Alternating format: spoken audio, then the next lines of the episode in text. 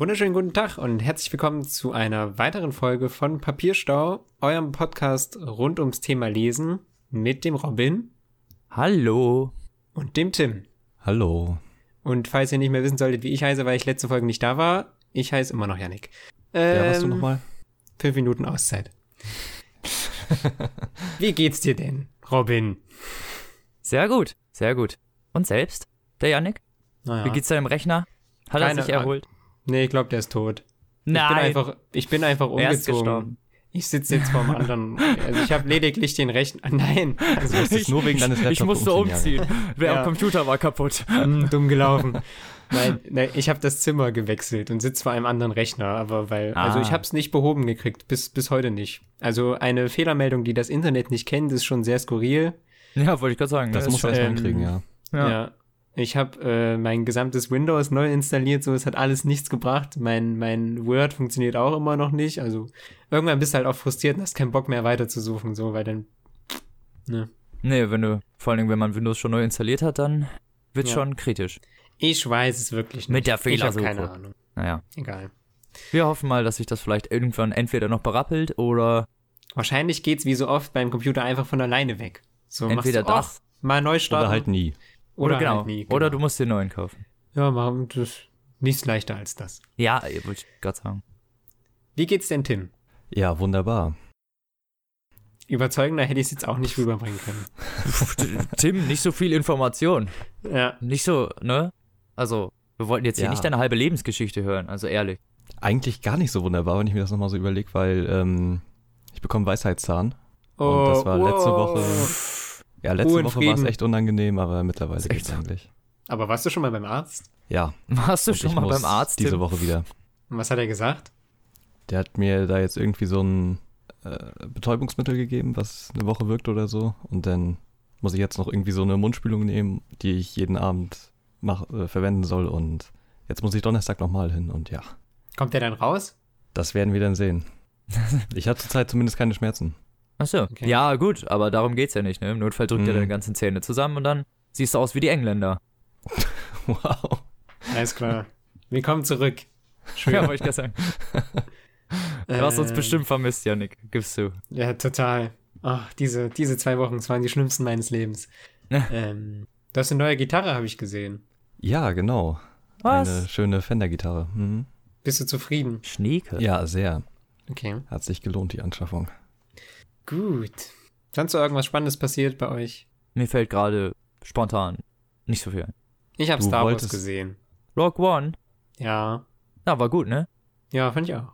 Ja, habe ich auch schon gesehen. Ja. Kann man kann reingehen, Leute. Kann man reingehen, auf jeden Fall, ja. Ist ja, nicht was, schlecht. was wollte wer, Tim? Genau. Äh, ja, du wolltest doch noch über Hannibal reden. Ach ja. Ja, wollen wir uns jetzt prügeln, ja? Ich kremme schon mal meine Ärmel hoch, ja? Ja, komm her hier. Dann komm du mal her. Fight! Wo war denn das, wo die sich die ganze Zeit gegenüberstehen und sagen, komm mal her, ja, komm du doch mal her. Ich glaube, das ist aus den Simpsons oder so. Das Ähm, könnte gut sein. Ja. Hast du dir, hast du dir nochmal, hast du nicht nochmal geguckt, oder? Dritte Nee. Staffel? Nee. Das ist aus South Park, was du meinst. Oder da, ja, irgendwie sowas. Na, aus South Park ist doch hier, ich bin nicht dein Kumpel, mein Freund. Ja, Ich bin das ist doch dann draußen Alter. sehr, Ich bin nicht dein genau. Alter, mein Kumpel. Genau so. nee, also, äh, ich habe es jetzt endlich mal geschafft, das durchzuschauen ähm, auf Netflix und ich fand die dritte Staffel halt mega ätzend. So. Wie Weil- kannst Also, nee. Wie kannst du sowas sagen? Im, äh, Im Vergleich zu, also ich, ich fand die ersten beiden Staffeln so- um so viel, so viele Längen besser. Ähm, Auch die ich erste. weiß aber auch, auch die erst, gerade die erste. Wollte ich gerade sagen, die werden- erste war ja Die noch werden von Mal geil. zu Mal schlechter, wenn man mich Was? fragt. Die zweite war so viel geiler als die erste. Was? Überhaupt nicht? Nein. Gar nicht. Ach, ihr nun wieder. Nein, Das- wir, das Ding wir ist haben das ja halt, alle ich- geguckt. Die dritte Staffel ist ja original das, was ich damals hier im Cast als Buch vorgestellt habe, ne? Also Ja, ist ja der wirklich, rote Drache, genau. Ja, genau. Bezieht sich ja fast eins zu eins darauf. Ja. Und im, im Buch war der Charakter so viel interessanter irgendwie, aber da hat er halt einfach schlichtweg gewirkt wie ein Irrer, der eine Gottheit anbetet, die irgendjemand mal gemalt hat und der dann in das Museum geht und das Original ist. ja. Ja, Wo ist jetzt Das- dein Problem? Für mich, hatte, für mich hatte der im Vergleich zu den anderen Psychopathen, um die es da manchmal ging, einfach nur so einen an der Klatsche. Nicht mehr, nicht weniger. Der einen ganzen Tag lang Stuss labert. und irgendwelche Komplexe hat, weil er so eine Hasenschorte hat. Ich fand ihn halt im Vergleich Reden zu von anderen, der Serie? Ja. Ich habe die, ich habe dritte Staffel nicht gesehen, muss ich zugeben. Ich habe äh, am Ende von Staffel 2 hatte ich keine Lust mehr. Achso. Oh, was, ey, Ähm. was ist denn mit euch los? Das ist ja der Wahnsinn. Mann, das war langweilig. Ja, also da, da, da muss ja wirklich mal die dritte Staffel angucken, ey. Die besteht einfach nur zu 50% aus Rückblenden und zum anderen 50% aus sinnlosem Geschwafel. Ah, also wie Staffel 2, nur mit mehr Nur noch Rückblenden. krasser. Genau. Und mit einem noch langweiligeren Bösewicht. Ah, das finde ich aber nicht gut. Soll ich dir sagen, wie es ausgeht? Nein, Nein, Spoiler nee, doch nicht die armen. Zuschauer. echt mal. Hörer, Ende ich. auch nicht spannend. Übrigens, ja gut. Ich, Zum Ende, ne, der hier Brian Fuller, der Macher, ähm, wusste nicht, dass die Serie danach abgesetzt wird. Da stand das schon. Also es sollte ja, aber eigentlich wie weitergehen. hätten, wie ja. hätten sie es denn bei dem Ende weitergeführt? ja, also komm, da hätte immer da hätte weitergehen, schon wieder. Das kennst du doch aus dem zweiten Teil der Millennium-Trilogie, Yannick. Da ist auch Wow. jemand gestorben. Wow, was für eine. Wenn du es nicht so Ah. komisch betont hättest, wäre die Überleitung fast gut gewesen. Nicht schlecht. Scheiße. Eieiei. Ja, gut, kommen wir zum anderen Thema, wa?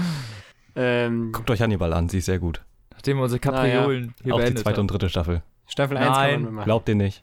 Guckt euch erstmal Sta Staffel 2 an. Wenn ihr dann keine Lust mehr habt, guckt euch, glaube ich, besser nicht mehr Staffel 3 an. Oder schaut euch OA an. Ist auch gut. Auf Netflix. Das kenn ich nicht. Ähm, ja, selbst schuld. Sag doch nicht Sachen, die ich nicht kenne. Voll asozial. Echt mal. Genau, wie gerade eben schon angesprochen, sprechen wir heute über die Millennium-Trilogie von Stieg Larsson, die seit gefühlt sechs Monaten auf unseren Schreibtischen liegt, weil wir Und ungefähr seit haben. gefühlten acht Folgen angekündigt wurde. Ja, genau. Mhm. Also gut, dass wir die vor 16 Wochen schon geteased haben. Macht nix. Bitteschön. Macht nichts. Wir spannen euch gerne auf die Folter. Ja. Ich bin übrigens der Einzige, der sie durchgelesen hat. Ja, wollte ich nur jetzt schon mal anmerken. Ja, Yannick, du Das bist hat der seine. Gründe. Ja, ja. Ich habe euch vor zwei Das Wochen noch Aufschub gewährt, indem ich meinen Rechner zerstört habe, ja? Ihr habt es trotzdem nicht geschafft, die paar Seiten noch zu lesen. Ich bin schwer Die, pa enttäuscht. die Paar, Junge. Die Ah, Paar. 700 Seiten, 860 mein Gott. 860 hin und her, Freunde, ja, ist ja nix. Die Paar. Musste, Ihr macht doch nichts den ganzen Tag. Ich musste noch zwei Bücher lesen für die Uni letzte Woche. Ja, das, das ist nebensächlich. Hier geht's um alles, Tim, ja? okay, Ich sorry. habe uns eine neue Website gebastelt. Ja, hat dich ja keiner Oh ja. darum gebeten, anstatt dass du mal bei Basic anfängst und deine Bücher zu Ende liest. Nein, Nein. fängst das nächste an, obwohl du das eine noch nicht mal fertig Nein, gemacht hast. nein. Ich wollte eine neue Website. Ja, sieht gut aus. Dieselbe wie immer, nur mit de hinten. Alles klar. Wir verlinken die auch nochmal. Katsching. Ja, voll, Ka- ja, voll Katsching so. Es Da ist kassieren null, es ist null Werbung drauf. Null. Wir verdienen damit keinen Cent. Kann man eigentlich sich aussuchen, was da für Werbung geschaltet wird? Äh, ja, theoretisch. Alles klar. Da müssen wir uns nochmal unterhalten. ähm, ja, Roman, du darfst doch anfangen. Denn, nee, oder? Nee, Tim Nein, darf Ich darf anfangen. anfangen. Tim darf Ich will anfangen. dich. Ich Ähm, will dich. ja, wenigstens den ersten Teil hat er zu Ende gelesen. Wenn ich schon Boah. sonst nichts gelesen habe. Stimmung ist gut. Schön im die zweite Staffel Kapriolen. Balance Achso, was wir vielleicht noch erwähnen sollten, ist, äh, heute ist, äh, also das Ding ist nicht spoilerfrei. Also wir besprechen hier alles im Groben. Ach ja, genau. Nicht bis ins kleinste Detail, aber zumindest so alle groben Schritte samt Ende und Trolloloi. Weil anders geht's halt nicht. Sonst können wir nicht über Teil 2 und 3 sprechen, wenn wir nicht spoilern dürfen. Das geht nicht. Nee, Genau, das wäre sehr Nur so problematisch. als Warnung. das geht auf keinen Fall. Und so ist ja auch eine richtige Besprechung eigentlich, ne? Bringt ja nichts, wenn wir Ja, stimmt. Dann immer sagen, ja, was dann und da und da passiert ist. Ja, das müsst ihr mal selbst lesen, nicht? Das bringt ja nichts. Da wisst ihr ja gar nicht, worüber wir reden. Eben. So. Von daher feuerfrei. Ja, ähm, der erste Teil der Millennium-Trilogie ist Verblendung. Und ich fand das ganz interessant, äh, dass die ganzen Bücher ähm, posthum veröffentlicht wurden. Der Autor, Stieg Larsson, ist 2004 gestorben und äh, hat die drei Bücher halt schon fertig geschrieben und es sollten eigentlich zehn Teile werden. Ach du Ach Scheiße. du Scheiße. Gut, dass man. Alles klar. Gut, dass wir nur drei gelesen haben. Und Das, das wäre echt anstrengend geworden, glaube ich. Da Ja, hätte ich auch nicht auch. durchgezogen. ja, also ist natürlich dann eine groß angelegte Krimireihe, ne, die er auch nur nebenbei geschrieben hat quasi. Ja, nebenbei Und- mal 860 Seiten im dritten Ja. oder 760 im zweiten, Alter. Das ist aber schon heftig. Aber ich wusste gar nicht, dass die auch posthum veröffentlicht worden Nee, sind. das ich habe wusste nur ich auch gedacht, nicht. dass die posthum äh, berühmt geworden sind. Ja, Ich dachte, die, dass der die erste einfach nur posthum fortgesetzt erschien äh, 2005, also ein Jahr nach dem Ja, Tod. nach seinem Tod, ja. Okay. Ist übrigens eine sehr äh, traurige Story nach seinem Tod. weil seine Frau oder Freundin nichts von dem Geld abbekommen hat und äh, sein Vater und sein Bruder alles. Ähm, und die musste dann sogar noch dafür klagen, dass sie überhaupt in dem gemeinsamen Haus wohnen darf und so. Also es ist eine sehr, sehr umfangreiche Geschichte noch dahinter eigentlich. Also ziemlich üble Sachen oder was? Ja. Das ist Und aber ich finde so die, ich finde die Titel auch ganz interessant. Der schwedische Titel heißt übersetzt Männer, die Frauen hassen. Auf Englisch wurde es halt The Girl with the Dragon Tattoo genannt, wie auch der Film. Ja. Und auf Deutsch halt Verblendung. Haben sie sich auf jeden Fall für alles was Neues einfallen lassen. Ja. Ja, ist die Hauptfigur oder die beiden Hauptfiguren ähm, der gesamten Reihe sind Michael Blomqvist, ein äh, Journalist, der bei der Zeitschrift Millennium arbeitet, eine monatlich erscheinende Zeitung was? mit Das ist ja der Titel des Buchs. heftig. Alter. Twilight So schließt sich Hm, der Kreis. Ich glaube, mein Rechner ist kaputt. Ich muss leider gehen. Und Tschüss für immer. Und ja, Michael ist ähm, Wirtschaftsjournalist hauptsächlich, der ziemlich früh bekannt wurde, dadurch, dass er eine Verbrechertruppe hat aufliegen lassen, die zufällig neben ihm äh, in einem Ferienhaus wohnten, die eine Bank überfallen haben und er hat die halt wiedererkannt. Und da hat er natürlich dann als erster davon berichtet äh, bei seiner damaligen Arbeitsstelle und wurde dann ziemlich berühmt dadurch.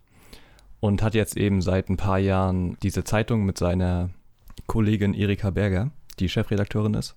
Und ja, die beiden zusammen mit dem äh, Grafiker sind halt auch die Anteilhaber und äh, die Chefs der Zeitung.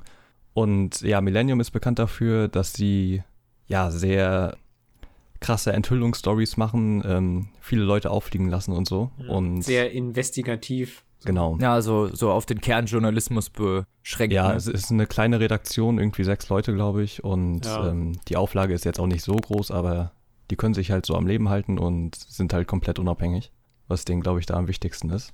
Und am Anfang wird Michael Blomqvist verurteilt, weil er einem großen äh, Wirtschaftsmogul, äh, Jan, nee, Hans-Erik Hans, Wenneström, üble Nachrede, ja, wurde ihm dann quasi äh, nachgesagt und äh, Er hat halt einen Artikel veröffentlicht über Genau. den, ne, wo dann irgendwie Ja, so genau. drin Mit- stand, er wäre Waffenhändler und seine ganzen Firmen wären nur Scheinfirmen und im Endeffekt konnte er das nicht beweisen. Genau seine, Aber eigentlich nur seine- deswegen, weil, seine, weil er seine Quellen anonym halten wollte. Oder nicht? Ja, also das wird dann ja eher später aufgeklärt, warum er überhaupt. Also so hundertprozentig wird das eher später aufgeklärt.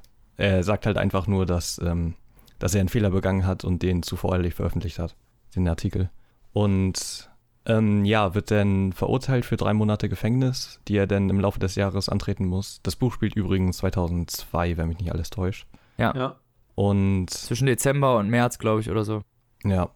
Und ähm, ja, genau, wird halt zu Geld und Gefängnisstrafe verurteilt und ist jetzt natürlich äh, mediale Aufmerksamkeit, weil sein Spitzname Kalle Blomqvist, den er sich halt durch diese ganzen Enthüllungsstories äh, ergattert hat, äh, der wird jetzt halt verurteilt und ähm, das ist natürlich ein gefundenes Fressen für konkurrierende Magazine und so weiter, die dann natürlich seinen Ruf hinterfragen, ne? Und seine Seriosität und In Integrität.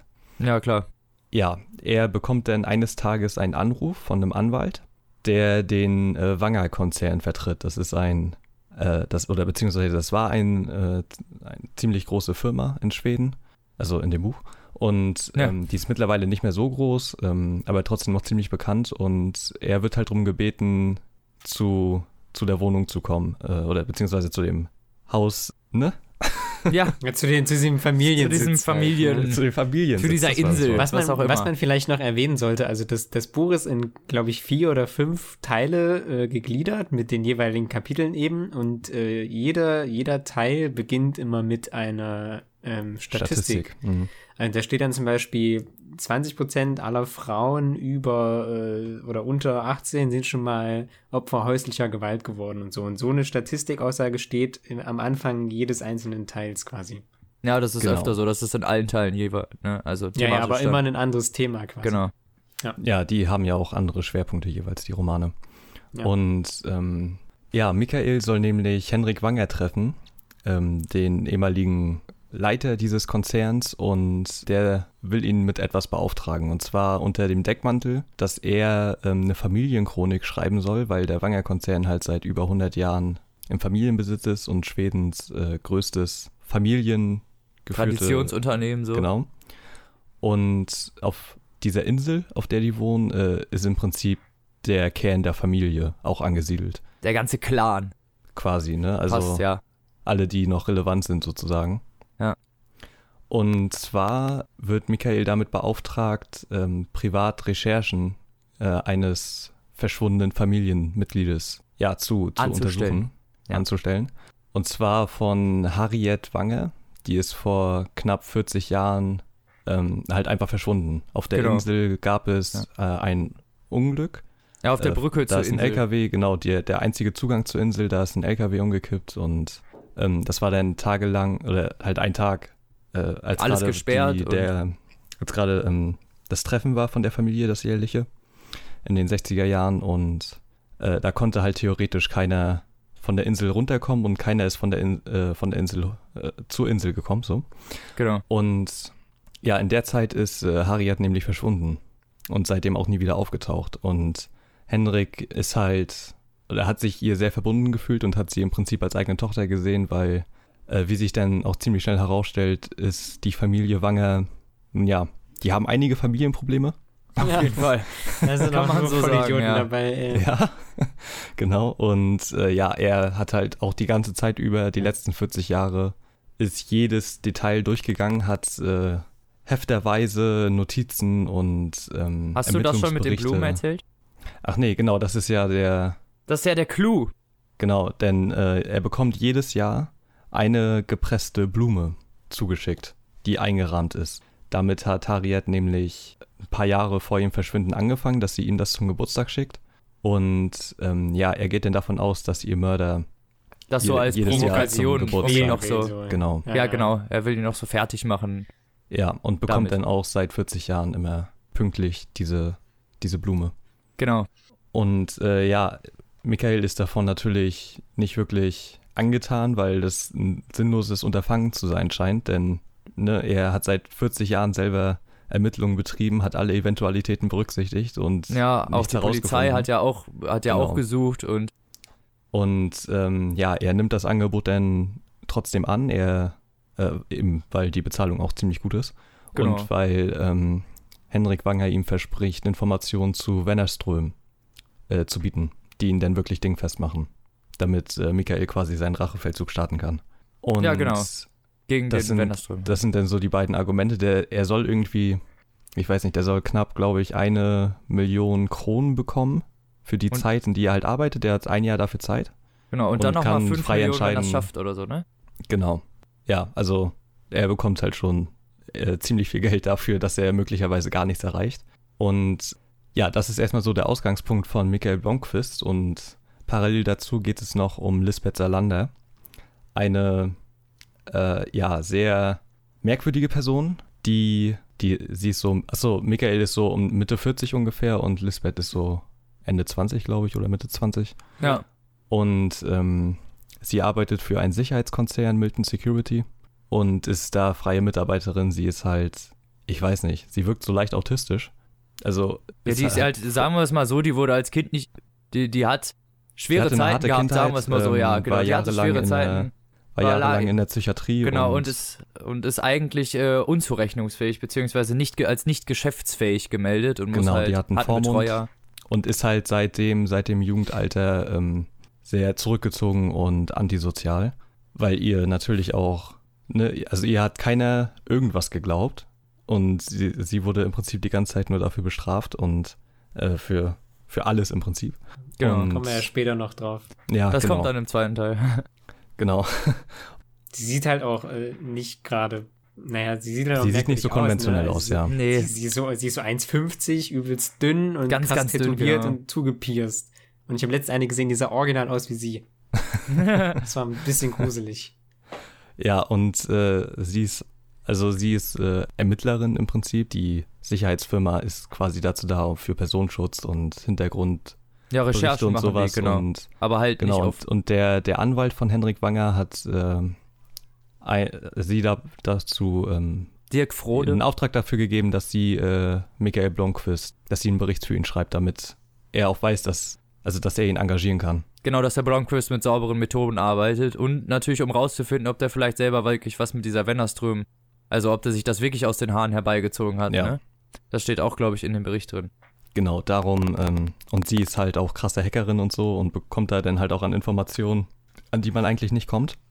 Und äh, ja, fristet dann halt so ihr Dasein und ähm, ist der einzige Mensch, zu dem sie quasi Vertrauen hat, ist äh, ihr, ihr Betreuer. Holger Ne, der, genau, der halt tatsächlich, also der sie so akzeptiert, mehr oder weniger. Genau, dass der, weiß, dass sie nicht doof ist und der will auch eigentlich anstreben, dass sie, ja, dass sie na, wieder ihr eigener Vormund ist. ist. Genau. Mhm. Dass sie wieder als zurechnungsfähig gilt. Genau, und dann kommt es natürlich, äh, wie es kommen muss, und er bekommt einen Schlaganfall. und Bevor Genau, er das Genau so Betreuer. muss es kommen. das musste ja, kommen. sonst wäre es ja langweilig für die Handlung, ne? Und Ja, ähm, sie bekommt halt äh, einen ja, neuen Betreuer, der ja, ähm, Mm, also er, ja, das fängt- ist. das fängt so langsam an quasi, dass äh, wenn sie ihn um Geld bittet, dass äh, er am, das erste Mal schon komisch reagiert und dann beim zweiten Mal, äh, ja, äh, da vergewaltigt er sie im Prinzip. ja. Äh, und dann Also das erste dritten Mal nötigt er sie einfach, damit sie überhaupt Geld Genau. bekommt und beim zweiten Mal rastet er halt richtig aus. Ja, und dann beim dritten Mal, äh, also ja, sie wird dann, äh, also weil, äh, nun ja, Nun ja. Tim fehlen die Worte. Was möchte uns der Künstler damit sagen? Sag es uns. ja, der will uns natürlich damit sagen, dass sie äh, mit allen Wassern gewaschen ist, weil ähm, nachdem er sie schon das erste Mal genötigt hat, äh, bittet er sie halt nach Hause zu kommen zu sich und sie ähm, packt halt eine Kamera in die Tasche, die sie von ihrer Firma hat Genau. und äh, filmt das Ganze und er vergewaltigt sie halt. Sie dachte auch gar nicht, dass das so schlimm ist. Also Genau. sie dachte, das passiert nochmal genau dasselbe wie beim ersten Treffen, aber Flöte piepen. Also der ist richtig ausgerastet, aber dafür hat sie dann natürlich jetzt den Beweis, um ihn richtig unter Kontrolle zu Ja, halten. da hat sie jetzt natürlich ein Druckmittel. Er ist halt, äh, ja, ein Sadist und natürlich, wenn er steht dann quasi seitdem auf ihrer Liste und wer auf ihrer Liste steht, der kommt auch so schnell nicht mehr davon runter. Ne. Und also der, dessen Leben ist quasi vorbei, wer sich mit ihr anlegt. Und ähm, ja, sie kommt dann wieder zu ihm und bittet ihn um Geld und ja, versetzt ihn dann einen Schlag mit einem Stromschocker. Und Genau. äh, ja. Und dreht den Spieß eigentlich um, wenn wir es genau nehmen. Genau, er, äh, sie zeigt ihm dann das Video, was sie gemacht hat. Die kommt, also das Ganze. sie hat Ja, alles genau. mitgefilmt. Ja. Und äh, sagt dann, ja, wenn, also sie stellt ihn halt Bedingungen, ne, dass äh, er soll monatlich seine Berichte schreiben, die er sich ausdenken soll. Und nach ein paar Monaten soll er dann darauf plädieren, dass sie wieder äh, geschäftsfähig ist. Ja, genau. Und äh, tätowiert ihm halt dann äh, auf dem Bauch, ich bin ein, was, was sch schrieb sie da ein? Sadist, ein Widerling und ein Vergewaltiger oder irgendwie sowas steht Ja. da. Ja, genau. Ich bin ein sadistisches Schwein, ein Widerling und ein Vergewaltiger. Ja, genau. Das ist die Das Original. steht da drauf. ja, das äh, tätowiert sie ihm dann. Aber richtig Ähm, fett auch, so richtig genau. unprofessionell. ja, alles richtig unprofessionell. geschrieben, Schön so. alles blutig und so. Schreibt Ja. sie da so quer über die Brust. Ja. Über dem Bauch. Hm. Und ja, sie wird dann von dem Anwalt äh, wieder von Henrik Wanger dafür ja, an, an Bord geholt, um äh, Michael mit den äh, Recherchen zu helfen. Ja, und genau. da treffen sich dann ihre Wege. Und ein Großteil des Buches, also es geht, äh, am an, es geht im Prinzip nur am Anfang und dann im letzten Drittel um Lisbeth wirklich. Ja. Also die spielt ja in der Mitte nicht mehr so eine große Rolle. Oder beziehungsweise taucht halt nicht mehr so häufig auf. Und ähm, der Großteil ist Ey, halt. Taucht sie nicht zum Anfang, sie taucht auch erst relativ spät auf. Also ich glaube, fast irgendwie 300 oder fast 400 Seiten sind nur über Mhm. Michael, bis dann irgendwann sie, oder ist das abwechselnd? Nee, Das nicht so richtig. Also, genau. Ach so, okay, Ja. okay. Aber so, aber so spät kommt sie nicht vor. Nein? also sie Ja, kommt auf jeden irgendwie Fall eine auf jeden ganze Fall Zeit lang nicht vor, abwechselnd. Man- weil Man weiß die ganze groß- Zeit, dass die sich zwar irgendwann treffen, aber es ist dann die ganze Zeit so, äh, hä? Also das, bis sie sich treffen, also das ist echt so äh, nach der Hälfte ungefähr des Buches. Ja, das stimmt. Also, ja, auf jeden Fall. Die treffen sich erst recht spät und da hat der Michael, also wenn man es genau nimmt, hat er bis dahin auch noch nicht so ultra viel rausgefunden. Nee, genau, das ist halt das Ding. Ein Großteil des Buches ist halt ähm, der Alltag von Michael auf der Insel und seine Recherchearbeit und Wie so oft. Ja, aber, ja. also da muss ich halt sagen, dass es wirklich ein Teil des Buches, der mir sehr gut gefallen hat. Weil Was? eben dieses methodische Vorgehen und du kannst es halt so ein bisschen nachvollziehen, wie er Ja, das Die Schritte stimmt, aber dass mir, rekonstruiert da, und- dass mir da in allen drei Teilen erzählt äh, wird, wann er sich seinen Kaffee kocht und dass Ja, echt so. keine Minute es wird generell sehr viel. Kaffee getrunken. Oh, ja, und, also, und also geraucht. das war dann, insgesamt, Da wird, also, Da wird Ich- kein Cut gemacht, da wird jede Sache wird da erzählt, in welchen Supermarkt er geht und was der sich Ja. da kauft. Und du bist irgendwann so, ah, Alter, nicht nochmal. So, und das geht dann drei Bücher lang so. Das was ist ich, so ein riesen was ich schlimmer fand, ich weiß, was Tim meint, dass man das eigentlich ganz interessant findet, wegen der, wegen der Sicht eines Ermittlers auf die Ermittlung. Mhm. Aber was ich, das, was ich problematisch fand, war hinterher eigentlich, dass er nichts wirklich im Endeffekt zu, zur Auflösung des Falls beigetragen hat. Also sobald Naja, Lisbeth also kommt, kommt er eigentlich erst also- richtig voran. Bis dahin hat er eigentlich, wenn man es genau nimmt, noch nicht richtig was darüber rausgefunden, Ja, also, auf die warte. alten Akten lesen. er, er hat ja, ähm, also er führt dann immer äh, sehr viele Gespräche mit Henrik Wanger und so und fängt dann auch ein Verhältnis mit äh, Cecilia Wanger an. Cecilia, ja, genau. Und ähm, er versucht halt dann immer wieder was über, oder weil, weil ihn beschäftigt der Fall ähm, von Harriet halt auch selber, weil das wirklich ein sehr merkwürdiges Vorkommnis ist.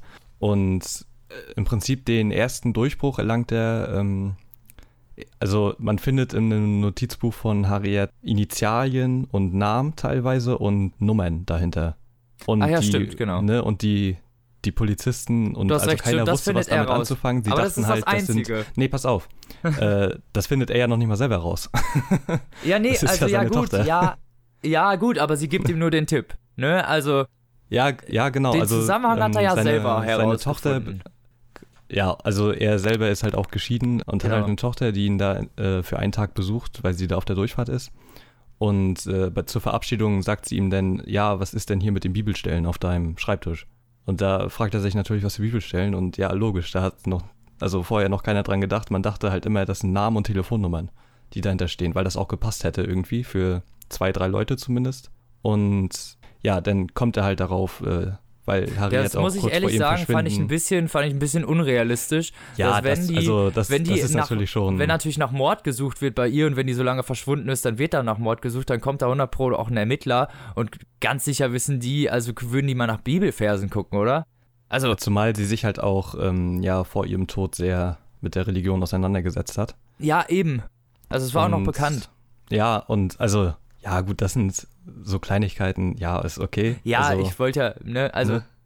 nein, ist schon spannend gewesen, als er das rausgefunden hat, auf jeden Fall. Ja, genau so, weil dann, dann geht's halt auch äh, Schlag auf Schlag quasi, ne? Der findet dann halt immer mehr Sachen und er findet, also der größte Durchbruch wahrscheinlich ist halt, dass er dieses eine Foto findet. Sie war halt an, an dem Tag, an dem sie verschwunden ist, war äh, in der Stadt so ein Win Herbstfest oder sowas und ähm, so eine Parade und da war sie halt und da gibt's Fotos von, von der Lokalzeitung und so und er guckt sich nochmal das Archiv durch und findet da halt ähm, so drei, vier Bilder, auf denen ähm, zu sehen ist, dass sie wohl jemanden auf der anderen Straßenseite sieht und sich ihr, ihr Gesicht verzieht sich und äh, sie geht daraufhin dann los. Also er hat und Angst vor dem, dem genau, der Person auf der anderen Seite. Ja, genau. Und Michael versucht dann halt herauszufinden, äh, wen sie da sieht. Und da kommt die Ermittlung dann wirklich ins Rollen. Ne? Und äh, Lisbeth wird halt dafür angefordert, dass äh, sie parallel dazu diesen Morden nachgeht, äh, die Harriet da notiert hat mit den Namen und den Nummern. Dass sie Ja, genau. äh, die Fälle. Und dann wird halt darauf geschlossen, dass. Also es sind halt passende Bibelzitate, die derjenige dann halt. Äh, also das war so quasi das Vorbild für die Tötung. Ähm, sehr rituell und so und ne, sehr, sehr Genau, ja. brutal und das, sind, das ist auch echt so. heftig geschrieben, genau. Ja. Und ja, dann ähm, fangen, fangen die beiden natürlich auch noch ein Verhältnis an. Lisbeth und Michael, ja, Lisbeth und genau. Das, das Wörtchen natürlich Also in im, dem Satz ist ich, muss, so. ich muss ganz ehrlich sagen, im ersten Buch lässt er ja wirklich auch nichts anbrennen, ne? Und das ist sowas, das weiß ich nicht, das gefällt mir aber echt nicht der, so. der flankt da alles weg, was bei drei Ja, nicht auf dem Baum der, ist. der, ne? der nudelt seine Chefredakteurin, der nudelt die Cecilia, Aber- dann hat sie keinen Bock mehr und dann nudelt er die. Äh, Ja, äh, das stimmt. Aber die, aber die Chefredakteurin, das geht ja schon seit über 20 Jahren da. ja, trotzdem. Also die haben die, also er und die äh, Erika haben so ein dauerhaftes äh, On-Off-Verhältnis, obwohl sie verheiratet ist, aber das ist wohl alles cool und Ja, ihr Ehemann ist auch Künstler und meint auch so, ja, wenn Michael dir was geben kann, was ich nicht geben kann, dann ist es okay. deswegen, Ja. hat, deswegen hat sich die Frau von Michael halt auch von ihm scheiden lassen, weil sie mit dem Verhältnis nicht klarkam. Logischerweise. genau. So ist und ja, ne? es. Und äh, ja, von da an geht es im Prinzip los, dass sie, ähm, da beginnen halt die Ermittlungen wirklich dann halt auch schnell voranzuschreiten. Und es, ja, stellt sich dann halt heraus, dass äh, Martin Wanger, der Bruder von äh, Harriet und äh, ihr Vater halt, ähm, ja, die waren halt Mörder und Vergewaltiger. Ja, und, genau. Also ihr Vater ist halt äh, Alkoholiker gewesen und hat sowohl Martin als auch äh, Harriet vergewaltigt. Und ähm, Harriet hat ihn dann getötet, äh, hat ihn ertrunken und Ja, im Fluss, ähm, genau. Genau, und Martin ist dann sozusagen an seine Stelle getreten, wurde Ja. dann aber äh, zum Glück für sie äh, weggeschickt auf dem Internat. Und äh, an dem Tag, an dem, also Spoiler, Ja, an dem Tag, an jetzt dem, erst. jetzt Ja. kommen die Spoiler. genau, jetzt wird's, ja, jetzt kommt halt äh, die Auflösung, ne? Und an dem Tag, an dem äh, Harriet nämlich da bei dem Stadtfest war, hat sie Martin nämlich gesehen und ist daraufhin dann äh, weggegangen. Und Martin ist halt nicht rechtzeitig zur Insel gekommen, Um sie umzulegen. weil der Unfall halt war, genau. genau. Ja. Und äh, ja, Martin hat das, also man ne, merkt dann, dass äh, der, der Vater die ganzen, für die ganzen Morde verantwortlich war, äh, Genau. die Harriet aufgeschrieben hat mit den Namen und den Nummern und äh, Martin dann sein, seinen Posten eingenommen hat. Das quasi Problem ist ja, dass Michael das, das durch erste Hand erfährt, so indem er halt irgendwie, ich glaube, ihm auf den Zahn fühlt, weil er da. Ja, er geht einfach zu ihm und die Tür Genau. ist auf hinten oder so. Ja. Ja, stimmt, so, genau, irgendwie so. Tachchen, Ja. ich hab da was rausgefunden. Und der Kann über es sein, dass sie Ja. damals Kann es sein, dass sie äh, dieser krasse äh, Mörder und Vergewaltiger sind? ja, und ähm, ja, Mar Martin, Originaldialog. also Ja, Martin ungefähr. wird halt auch als äh, so sympathischen, ja, schon Charismatischen Typ eigentlich beschrieben, so der. Ja, aber sehr zurückhaltend und Genau. ja, also die, ein Teil der Familie findet halt, dass er der übelste Lappen ist sozusagen und ne, Aber der, ähm, ja, der Henrik, der findet ihn gut, also der, der eigentlich das Sagen ähm, sozusagen hat. Der hat ihn ja auch als Firmenchef ja, eingesetzt. genau. Und was man noch dazu sagen muss, st- ist, der Henrik steigt irgendwann, also der Henrik Wanger steigt zu Anfang irgendwann mit in die Millennium-Redaktion ein. Ach ja, stimmt, das kommt ja Ja, aber zwischendurch ich auch glaube, noch. äh, Genau, ja, aber ich glaube, das blenden wir mal aus, oder? Ja, es ja, geht, es ist ja schon äh, es geht darum, dass dieser, dass der Martin Wanger die ganze Zeit versucht, die zu korrumpieren eigentlich. weil Henrik äh, Wanger dann noch einen Herzinfarkt oder so bekommt und Genau, und äh, halt der ja die, die Leitung, und genau. Und der versucht ja dann die ganze Zeit so die Ja. so ein bisschen, also, ja, was heißt, so unter Druck zu setzen einfach, indem er dann immer sagt, so, ja, vielleicht fokussieren sie ihre mal Arbeit mal lieber lieber doch, woanders drauf und so, ne? Millennium braucht dich gerade mehr und so. Genau. Ja, Und will ihn dann so da eigentlich mit, mit dem Abdrehen des Geldhahns dazu zwingen, dass er weggeht. Und am Ende findet er das halt raus, ja, und dann liegt der Michael unten in der Zelle vom Martin in seinem Haus, in der, Genau, der hat sich, die, er hat natürlich eine riesen Villa neu aufgebaut und so. Also das Haus, was davor stand, hat er abgerissen und äh, sich alles nochmal neu bauen lassen und ähm, ja, hat sich natürlich auch einen Folterkeller einbauen lassen, wie es sich gehört, ne? natürlich. Ähm, zu jeder guten Villa gehört halt ein Folterkeller. du bist kein und- professioneller Mörder, wenn du keinen Folterkeller hast. Ja, genau. Und er, er hat das Werk seines Vaters denn, also er beschreibt das, das hat, ihn, das hat mich ein bisschen an Dexter erinnert, wie er so beschreibt, dass er halt töten will und dass er sich die Opfer halt, also er geht da extrem methodisch vor und Also um ehrlich zu sein, hat er für mich wie ein bisschen wie so ein, das Inzestopfer halt geklungen, was er ja auch ist. ja, so, der klar, halt so, das auch. der halt so von, von so ein bisschen äh, Stockholm-Syndrom, nee, heißt das nicht so, ne? Weiß ich nicht. Münchhausen, so. Äh, wo er dann eigentlich sich seinem Vater zugehörig gefühlt hat, obwohl er das ja nicht hätte sein dürfen, so, weil das einfach nur ein Sadist war und ihn gerne gequält hat, beziehungsweise gefickt. Ja, das kann man so Explicit. sagen. Und, Dafür ist der ähm, Button.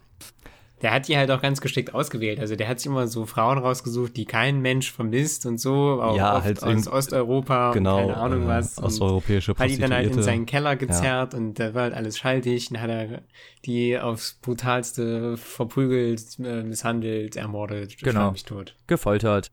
Genau, Ja, und, in der ähm, schlimmsten Situation, ja, nee. Das darfst du jetzt erzählen, ich, ich bin ja später dran.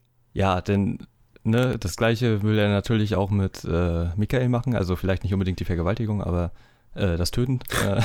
Äh, und und äh, ja, hängt ihn äh, an Wer so einer weiß? Vorrichtung auf und erzählt ihn dann, also in der Szene merkt man halt, dass er Harriet nicht umgebracht hat. Weil Ja, genau. er selber denn davon quasi enttäuscht ist. Nee, er dass, spricht ihn äh, halt Michael das an. nicht findet. Also Ja, er, fragt Genau, ihn und er wird wütend sozusagen und sagt dann, hä, du weißt das gar nicht, dass ich die nicht getötet Ja. habe? Und, Ich ärgere mich ja ähm, selber.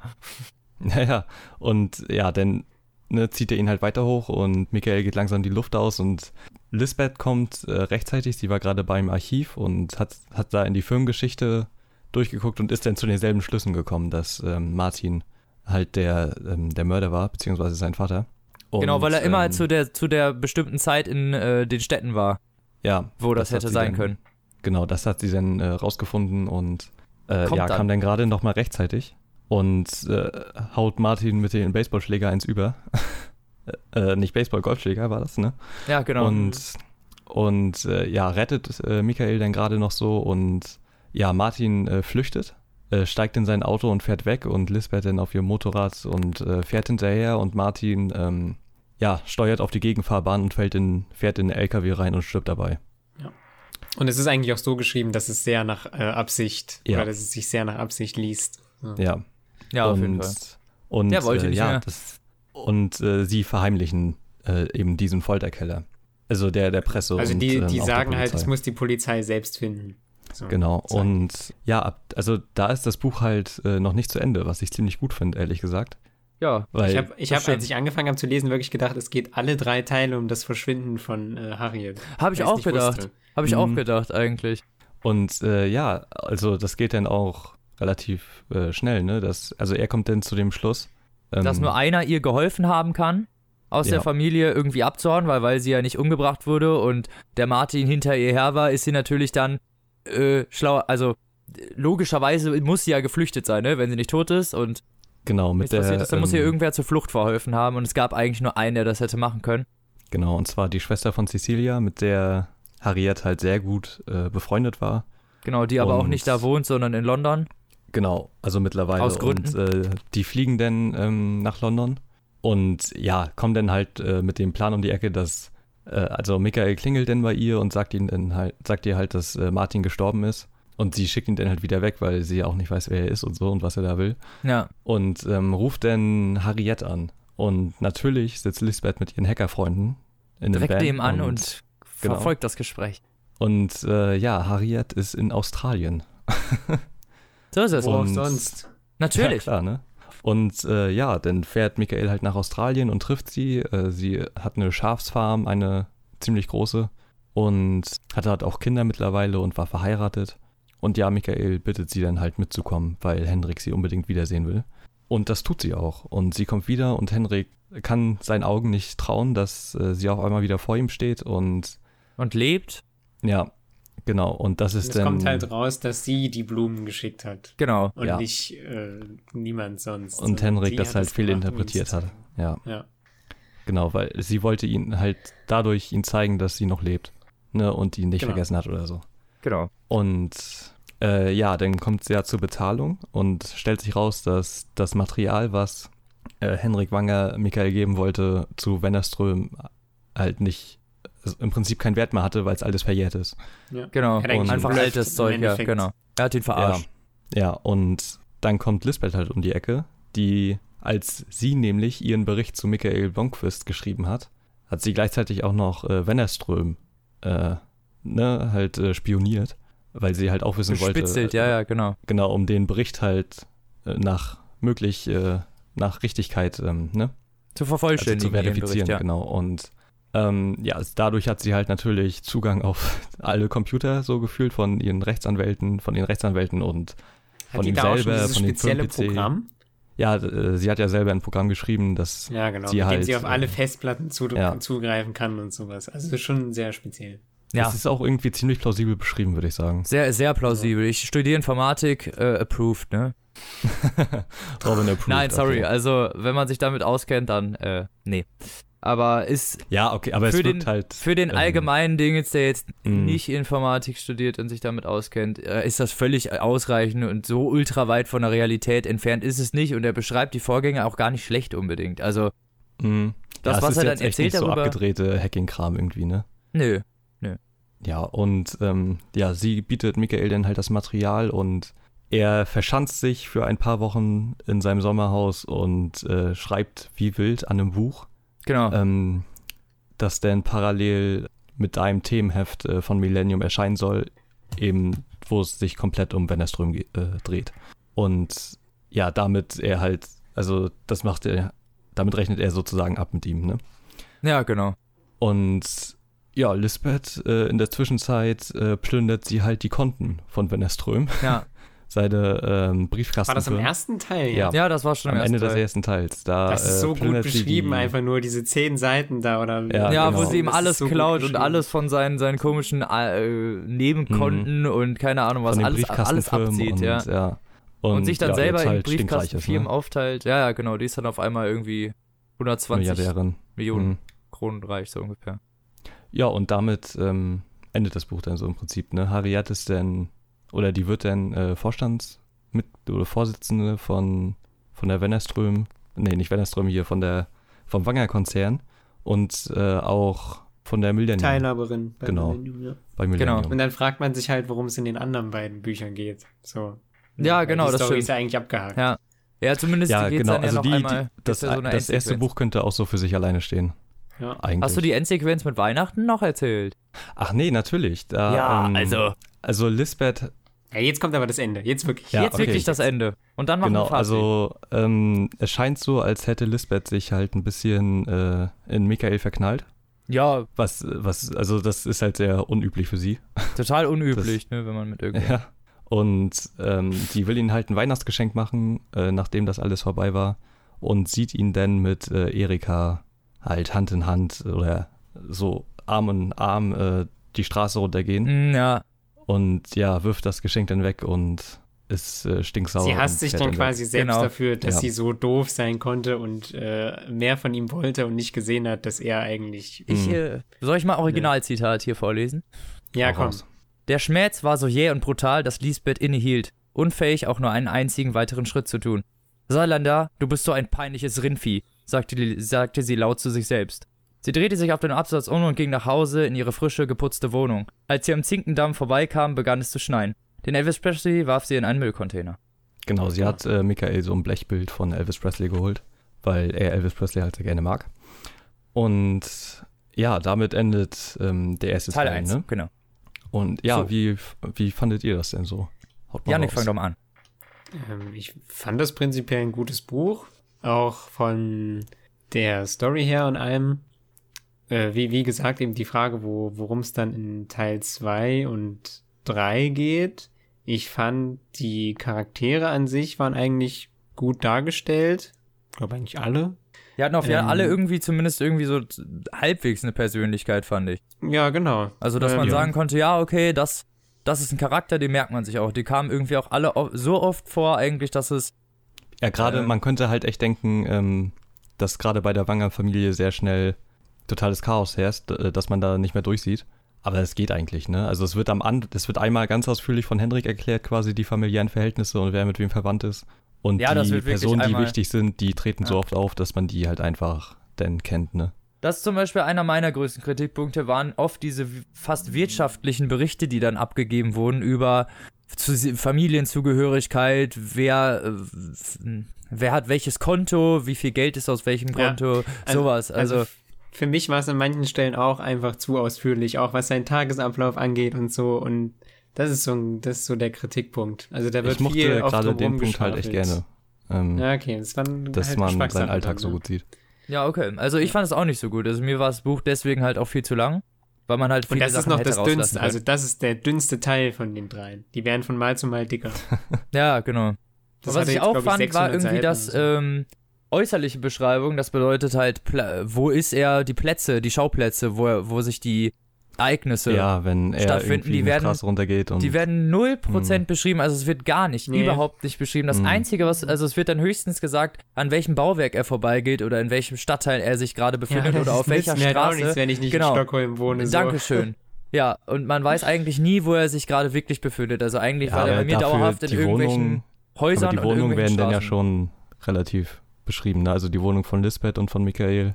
Ja, das stimmt. Ja, aber das sind auch Ähm. ungefähr die einzigen, also es sind, sagen wir mal, die Schauplätze, die wirklich vernünftig beschrieben werden, handvoll, ne? Aber du merkst halt, dass es Ja, einfach nicht sein, sein Spezialgebiet ist, so, so Bilder zu malen. Nee, das auf jeden nee, das stimmt. Ähm, der ist halt echt, äh, also was, was mir da so gut dran gefallen hat, ist halt echt die, die, die Aufschlüsselung quasi dieses Rätsels, Ja, ne? Und da geht's um die wie pure Logik. Genau, Ja, wie die genau. Spannungsmomente so gesetzt wurden, wann, wann wer was herausgefunden hat und so. Und das fand ich, äh, es hatte ein sehr gutes Pacing.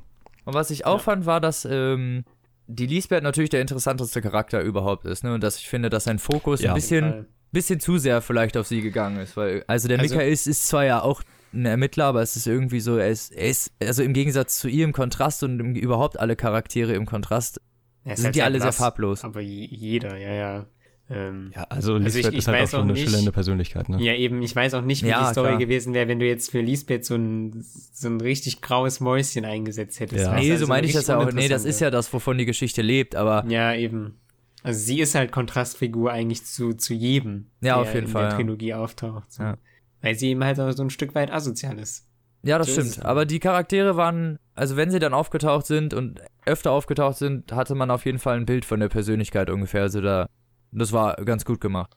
Ja, also gerade auch äh, Henrik Wanger und so, der, also das waren ja schon eigentlich sympathische. Äh, Ja, auf jeden Fall kann man so sagen. Was ich zwischendurch komisch fand, war dieses äh, Denglisch, Deutsch, Englisch, cool, Englisch, Das was kam da ziemlich oft zwischendurch vor, ne? reingefügt war. Hm, Äh, wo ich In mich frage, war so, das ja. nur bei, äh, wenn Lisbeth da war oder war das äh, auch anders nee, das war auch mit Erika und so. Ja, ne? Das gab's ja, das mal, ist, ja. zwischendurch kriegt ihr dann so coolische eng- englische Ausdrücke, so, so, Ja, so äh, Anglizismen, fucking ja. cool oder let's go oder sowas, was halt dann auch im Deutschen drin steht und was halt wirklich Das so ist ein mir bisschen, gar nicht aufgefallen, okay. was? Das zieht, also irgendwie hat das für mich voll ein bisschen, also hat mich einfach ein bisschen aus dieser Welt gezogen, weil ich dann erstmal lachen musste, weil ich dachte, so, oh Gott. Oder was, ja, das, äh, was, was mir am meisten im Gedächtnis geblieben ist, das Gespräch mit äh, Cecilia, äh, als Michael ihr erklärt hat, dass Erika sein occasional lover ist. Ja. Ach ja, stimmt, Doch, genau. das weiß ich noch. Lover, ja, das, ja. Das, das stimmt. Aber so den Rest ist mir das gar nicht aufgefallen. Na gut, ist jetzt auch schon ein paar Wochen Also ist, her, also ist, hab, aber ist öfter, ist öfter der Okay. Fall, dass das ist mir gar nicht so vorkommt. ins Auge gestochen. Auch im zweiten Teil, nicht mehr Der- ganz so häufig, aber das passiert. der- Stimmt, das nimmt, das nimmt aber ganz schön ab, ja. Geil. Ja, Äh, das war im ersten Teil irgendwie ziemlich auffällig, stimmt. ja also, also kann man auf jeden Fall mal lesen. Ist, ja, Kann man auch für sich lesen, ja. Ja, auf jeden Fall. Ihr müsst euch halt nur auf 600 Seiten einstellen und das ist an einigen Stellen vielleicht. Teil 2 und 3 kann man, Ein glaube ich, bisschen nicht öde lesen. Ja, Was hast du Teil gesagt? 2 und 3 gehen ja auch in eine etwas andere Richtung. ja, genau. Und äh, ja, die hängen ja auch miteinander zusammen. Das ist richtig. Teil 2 knüpft am Ende von Teil 1 an und Teil 2 habe ich gemacht. Oder das ist mein Part. So. Hast du den zu Ende gelesen? Ja, ja, Teil 2 habe ich zu Ende gelesen. Toll. Ja, ich weiß, ich bin toll. ja, Teil 2 startet äh, eigentlich direkt am Ende von Teil 1 mit Lisbeth Salander, die sich ja äh, von der Wennerström-Affäre das Geld angeeignet hat und dann damit eigentlich jetzt ja eine Welttournee macht. Und ja, die dieses missglückte Verhältnis mit dem äh, Michael Blomqvist damit eigentlich so ein bisschen verarbeitet und sich halt einfach mal auf die faule Haut legt. Ja, Knapp ein Jahr später sogar, ne? Genau, Also, genau, kommt ziemlich lange eigentlich, weg. genau, ist ein, fast ein ganzes Jahr weg und sagt auch niemandem was von ihrem Verschwinden. Also die wenigen Freunde, die sie im ersten Teil noch hatte, wie den Chef der Milton Security, Dragan Amansky und ihre, ihr komischer Freundin-Club, die Evil Fingers, das sind so, so eine Punk-Rock-Band, bestehend aus so fünf Mädchen, die, ja, die ihre Genau, Freundinnen und sind sie, eigentlich. Ja, sie hat halt mit einer von denen auch ein Verhältnis. Ja, genau. Und die, die, sie auch sind, ganz gerne mag. ist die von den Evil Finger? Ja, die gehört damit zu. Achso. Naja, und da, sie hat sich auf jeden Fall bei niemandem abgemeldet. Also sie ist einfach gefahren und natürlich auch nicht bei Michael oder so, auf den sie ist ja gerade erst recht sauer. naja, und dann kommt sie sich, äh, kauft, kommt sie wieder in Schweden an und kauft sich halt direkt ein Luxus-Apartment und hat auch gar keine Lust mehr in ihrer Wohnung zu leben, weil sie da, glaube ich, sie lebt da schon eigentlich seit sie Kind ist, also eigentlich schon immer. Es ist immer dieselbe, also sie hat immer in derselben Wohnung gewohnt. Ja. Und genau, das hatte ja vorher ihre Mutter gehört, glaube ich, ne? Genau. Die Wohnung. Und als sie ankommt, überprüft sie halt erstmal, ob äh, der Biomann sich an die Vorgaben gehalten hat, der halt im Vorteil ihr, im vorherigen Teil ihr Betreuer war und die ja mit ihm einen Deal geschlossen hat, ne, weil sonst ein bestimmtes Video an die Öffentlichkeit gelangen wird. Ja, genau. Und natürlich hat sich der Hass von ihm äh, sehr gefestigt, ne? Ja, auf jeden Fall. Er, er ist auf jeden Fall, er hat, er trägt großen Gram in sich und will sie am liebsten vernichten, weiß aber ganz genau, dass sie ihn komplett unter Kontrolle hält. Äh, nicht nur weiß er, dass sie irgendwie seinen Laptop abcheckt, sondern sie taucht auch ab und zu mal bei ihm auf nachts, um ihm so ein bisschen Angst einzujagen und ihm zu zeigen, so dass er, wenn er irgendwelche Fehler macht, sie sofort bei ihm am Bett steht und ihm ungefähr eine Kugel in den Kopf jagt.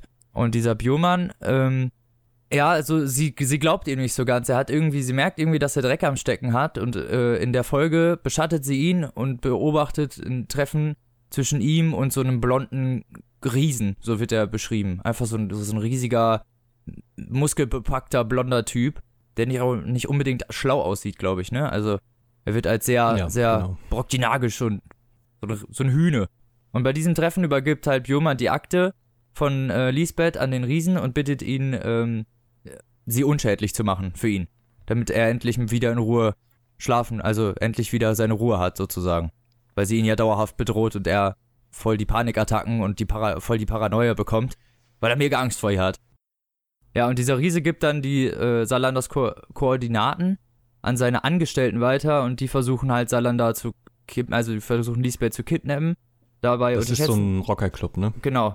Das ist so ein, so ein Rockerclub, so ein, so ein MC, sowas wie die Hells Angels ungefähr, nur halt in Schweden. Genau. Und die über unterschätzen sie aber, weil sie halt denken, sie ist so ein kleines, zierliches Mädchen. Und die entkommt halt bei dem Versuch. Und, Und Michael der- beobachtet das Ganze. Genau, und der Mi Michael Blomqvist, der mal wieder versucht, bei ihr zu klingeln oder sie, äh, ja, irgendwie, er er geht zufällig an ihrem Haus vorbei Ja. Und sieht dann, dass sie mit diesen beiden Männern kämpft und versucht ihr auch zu helfen, bekommt aber lustigerweise im Gegensatz zu ihr, die ja entkommt und, glaube ich, einen, einen sogar ziemlich verletzt von denen, Michael bekommt einfach nur eine aufs Maul und fällt hin. Und das war's. Das war so sein Beitrag zu der, zu der, äh, zu dem, zu dem Kidnapping und sie hat sich halt befreit und kommt halt weg und war auch eigentlich nur da an ihrer alten Wohnung, also die, die haben, die haben nicht die neuen Adressdaten von ihrer neuen Wohnung, weil sie da penibel drauf geachtet hat, dass keiner diese Adressdaten bekommt. Genau, sie ist dann noch auf, auf ihrer alten Wohnung gemeldet. Genau. Und da kriegen sie sie auch, weil sie halt ihre Freundin besucht, von den Evil Fingers, die sie da hat, dann einziehen lassen. Für einen recht billigen Preis, um ihr einfach ein bisschen zu helfen und hat auch eigentlich gar nicht daran gedacht, dass dann vielleicht irgendwelche Typen vorbeikommen und versuchen, sie dann zu kidnappen. Genau. Sie hat sich halt äh, viele Feinde gemacht. Genau. Und äh, Michael findet aber noch ihre Tasche mit den Schlüsseln drin, die sie auf der Flucht verloren hat. Äh, und wartet extra sogar noch auf sie, aber sie kommt halt nicht wieder. Na. Und um auf Michael Blomqvist mal zu kommen, der ähm, arbeitet natürlich immer noch wieder bei Millennium. Und Millennium ist mittlerweile halt eine der führenden journalistischen Fachzeitschriften. Hat ja also jetzt nicht ultra viel größer, hat immer noch dieselbe Auflage, also fast, hat, nee, hat immer, hat eine höhere Auflage, hat aber immer noch dieselbe Mit Mitarbeiterzahl ungefähr und gilt aber in journalistischen Kreisen halt als sehr verlässlich und genau, gerade nach der Wenderström-Affäre. genau, nach der, haben sie Ja. sich da halt nochmal ein goldenes Ei verdient und so Reputation natürlich geschaffen. Genau, das Buch von Michael hat sich auch äh, sehr gut verkauft. Genau. Und weil sie jetzt natürlich ein bisschen mehr Kohle haben, ähm, können sie natürlich auch ein paar Leute mehr einstellen und sich auf mehr Sachen fokussieren. Und der Journalist Doug Svensson, der plant schon seit längerem eine große Enthüllungsstory über Mädchenhandel zwischen Russland und Schweden, in denen ranghöhere Mitarbeiter der Regierung wohl irgendwie verwickelt sein sollen. Genau, und das halt ein Thema ist, was ähm, komplett ignoriert wird quasi. Genau, also das sowohl wird halt von der Justiz als auch von den Medien. Ja, weil die halt alle auch damit drinstecken, ne? Also die Justiz, die Vorstände, die Regierung und die Polizei, die stecken alle mit drin. Selber. Genau. Genau. Und die sind halt auch juristisch so irrelevant, die Fälle, dass es halt auch keine Rolle spielt, ob die ne, verurteilt werden oder nicht. Darum wird denen auch nicht nachgegangen. Ja, genau. Und der Doug Svensson plant auf, plant auf jeden Fall seine Story zu veröffentlichen und würde das halt gerne bei dem neu gegründeten Verlag von Millennium machen, die halt extra diesen Verlag gegründet haben, eigentlich nur für das Buch von Michael Blomqvist. Aber Die wollten der, dann noch so ein, zwei Bücher pro Jahr rausbringen. Genau, Ja. und wollen sich ja da auch noch Ja. mal ein bisschen drauf, drauf spezialisieren. Und der äh, Michael ist natürlich sofort einverstanden, weil er kennt den Doug Svensson auch schon ein bisschen länger. Und äh, es wird mit Hochdruck daran gearbeitet, halt diese Publikationen zu veröffentlichen. Und bei seinen Recherchen ist Doug Svensson immer wieder auf, die, auf einen, einen Typen namens Zahler gestoßen, der der Anführer dieser Mädchen-Schmuggeltruppe zu sein scheint. Zumindest wird er immer wieder erwähnt, aber es scheinen alle Leute, von denen er den Namen gehört hat, äh, scheinen panische Angst zu kriegen, Genau. über den zu reden. Und Entweder sie kennen ihn nicht oder sie sagen, Oder sie haben wollen ihn nicht kennen, genau. telefoniert und haben ihn nie gesehen. Auf jeden Fall scheißen sich alle in die Hosen, Ja. wenn sie darauf angesprochen werden. Ja, und eines Abends ruft Svensson Blomqvist an, um ihm in der Sache Sala irgendwie einzuweihen, weil er auch irgendwie einen Durchbruch erzielt hat. Und als Blomqvist ein paar Stunden später, der ist bei seiner Schwester auf einer Feierlichkeit und etwas angetrunken und wird von der zu Doug Svensson gefahren. Und als er da ankommt und die Wohnung betritt, die Tür ist offen oder beziehungsweise angelehnt, ist äh, sowohl, sowohl Doug Svensson als auch seine Freundin äh, beide erschossen, mit einem Kopfschuss liegen auf dem Boden und sind halt beide tot. Und äh, davor hat man halt äh, aus, der Licht, aus der Sicht von Lisbeth Salander gelesen, dass sie bei denen war und Genau. mit, sich mit denen unterhalten hat. Genau, Unmittelbar davor. Genau, Also für den unmittelbar. Leser bevor. wirkt es quasi so, dass das naheliegendste, als hätte sie die beiden erschossen. Genau. Das, So ist es zumindest geschrieben, weil da eben genau da die Lücke ist. Genau, äh, da kommt dann Lisbeth auch relativ lange nicht mehr vor, ne? Genau, das stimmt. Lisbeth ist ab dem Zeitpunkt dann halt eigentlich für, sagen wir mal, mindestens 400 Seiten komplett weg. Ja. Und das ist halt das, was auch irgendwie die Spannung des Buches dann so ein bisschen ausmacht, weil sie halt nie was sagt dazu und man nie genau ja, weiß, was schon. passiert Mhm. ist. Man ist sich nie hundertprozentig sicher. Man glaubt zwar, also man Ja, kann es sich nicht wirklich man- vorstellen. Man ist aber sich schon recht sicher, aber ausschließen. genau. Dadurch ist das halt dann doch immer irgendwie so eine Frage im Hinterkopf. Naja, und Mhm. die Polizei stellt äh, einen großen, äh, mit großem Aufwand die Tatwaffe sicher und kann sie dem Anwalt Bjurmann zuordnen, also dem, ähm, dem Vormund von Lisbeth Salander. Die ist auf den zugelassen und auf der Waffe sind Lisbeths Fingerabdrücke. Ist denn natürlich ziemlich naheliegend. Genau. Das ist natürlich Ja. nochmal eine schlechtere Ausgangsposition für Lisbeth und sieht natürlich nochmal schlechter aus. Kurz darauf finden sie dann auch noch Bjurmann erschossen in seiner eigenen Wohnung, wo man dann natürlich auch glaubt, dass die Lisbeth ihn erschossen hat. Wobei ich da das Motiv nie verstanden habe. Kann ich schon mal vorwegnehmen. Nicht, dass ich es vergesse. Ja, ja, weiß ich nicht. Das wusste ich, also die anderen meinst du, ne? Also die Polizisten, die davon gar nichts wussten. Ja, genau. Ja. er hat halt schon ein Tattoo auf dem Bauch, ne? Ja, aber das sehen die ja erst später und das können sie ja nicht unbedingt ihr zuordnen. Das hätte ja Aber, sonst also irgendwer der, sein Der Schluss können. kommt doch schon ziemlich schnell, dass sie halt äh, so eine krasse Psychopathin ist und dass Ja, er das stimmt. Betreuer war. Ja, das Ja, stimmt. Das- schon, aber das das Ding- kann doch jede Frau gemacht haben. Ja, also komm, das ist aber dann schon, also das ist wesentlich naheliegender, äh, naheliegender als dass sie Doug Svensson und seine Freundin erschossen hat. Ja, nö, die Tatwaffe liegt da und ihre Fingerabdrücke sind drauf, ne? Ja, ja, aber das Motiv ist halt Ja, eindeutiger okay, bei ihr. Von mir aus, wir können, da kann man sich theoretisch Ja, okay. drüber streiten, es war halt nur so eine, naja. Hm, Also die denken halt, direkt sie ist es und bezichtigen sie natürlich des dreifachen Mordes und glaubt, dass sie ne, mit einer landesweiten Fahndung die wirklich nach kurzer Zeit schon geschnappt haben. Die weil sie halt Medien, auch ziemlich auffällig aussieht und die Medien sie Genau. auch völlig totschlachten. Ja. Genau, und die Medien stürzen sich halt wie die Geschichte, wie, wie die Aasgeier, wie sie halt nun mal sind. Und ähm, drehen das halt alles um, weil sie halt ja mit dem, mit einem der Mädchen der Evil Fingers ein Verhältnis hatte, dass sie dann auf einmal eine satanistische Lesbe ist und das so ein, so ein Club wäre und die alle völlig gestört werden, obwohl das einfach nur so eine ganz normale Jugendband war, die so ein bisschen Die sich jetzt halt alle paar Musik Monate gemacht mal zwischendurch trifft. Genau, die einfach ganz normal, ganz normale Leute sind. Mhm. Und auch ihre Freundin, der sie die Wohnung überlassen hat, die wird komplett durch den Dreck gezogen und als Ultradomina bezeichnet und also wirklich vom allerfeinsten Das Mediengebäsche. erinnert so ein bisschen an ähm, Amanda Knox von damals, falls das jemand kennt. Mhm. Ja, auf jeden Fall. Was ja wirklich passiert ist und das war ja genau dasselbe. Also da waren irgendwann auch, waren es dann die krassesten Voodoo-Spielchen, die dann abgingen und Ja. so. Da haben Mhm. es ja die Medien auch überschlagen. Ja, Ja, aber der, der Platz, also der erzählerische Platz zumindest von Lisbeth wird ja von den äh, Polizisten dann eingenommen, ne? Die ja genau, die neuen die Ermittler. Handlung teilen. Und ja. das übrigens fand ich, ist eins der Schwachpunkte des zweiten Romans halt. Mhm. wenn wir schon mal einmal kurz darüber reden, weil die Geschichte an sich, finde ich, ist recht inter ist zehnmal interessanter geschrieben, auch nochmal. Also es, ist, gibt nicht so viel Leerlauf, finde ich, wie im ersten Teil. Ja. Aber diese ganzen Ermittler und diese ganzen Ermittlerteams sind sehr schwierig auseinanderzuhalten. Zumindest Ja. für mich war das, ja, war das stimmt. wirklich ein Namentlich, Problem. Mhm. Namentlich war es jetzt, die Weil- sind sich alle halt irgendwie auch sehr noch- ähnlich und Ja, und Milton Security kommt dann auch noch mit ins Spiel. ja, aber genau, es sind dann hinterher, es sind hinterher drei Ermittlerteams, die, die Mhm. die versuchen eigentlich Lisbeths, ja, also die Polizei versucht Lisbeths äh, Schuld zu beweisen. Michael Blomqvist die und die Millennium-Redaktion und äh, Milton Security und das Team versuchen halt ihre Unschuld zu beweisen eigentlich. Oder Genau. überhaupt rauszufinden, was passiert also, ist. Beziehungsweise Michael weiß ja eigentlich schon mehr als die Polizei. So ungefähr, ne? Ja, genau. Und äh, Michael ist natürlich auch von ihrer Schuld über, also von ihrer Unschuld, Unschuld. überzeugt, so. Und äh, er glaubt halt auch eher daran, dass äh, die Morde irgendwas mit äh, Doug Svensons Arbeit zu tun haben, über Mädchenhandel und weil das ja voll in die hohen Kreise geht und so, weil- wäre ja eigentlich naheliegender als jemanden, der den, also den er gar nicht kennt. Ja, aber da ist dann halt wieder die Frage, warum der Betreuer erschossen wurde, ne? Also das sind dann so die beiden Punkte, wo sich keine der Parteien sicher ist. Ja, genau, das stimmt halt. Die, Weil das die, ein, die eine Argumentation das andere dann halt ausschließt. Und niemand ähm, weiß halt, wo Lisbeth ist. Und ja, eigentlich tappen die, wenn man es genau nimmt, tappen die 400 Seiten lang im Dunkeln. Also Ja. die versuchen 400 Seiten lang rauszufinden, was wirklich passiert ist, finden aber eigentlich, also finden da aber wirklich gar nichts raus eigentlich.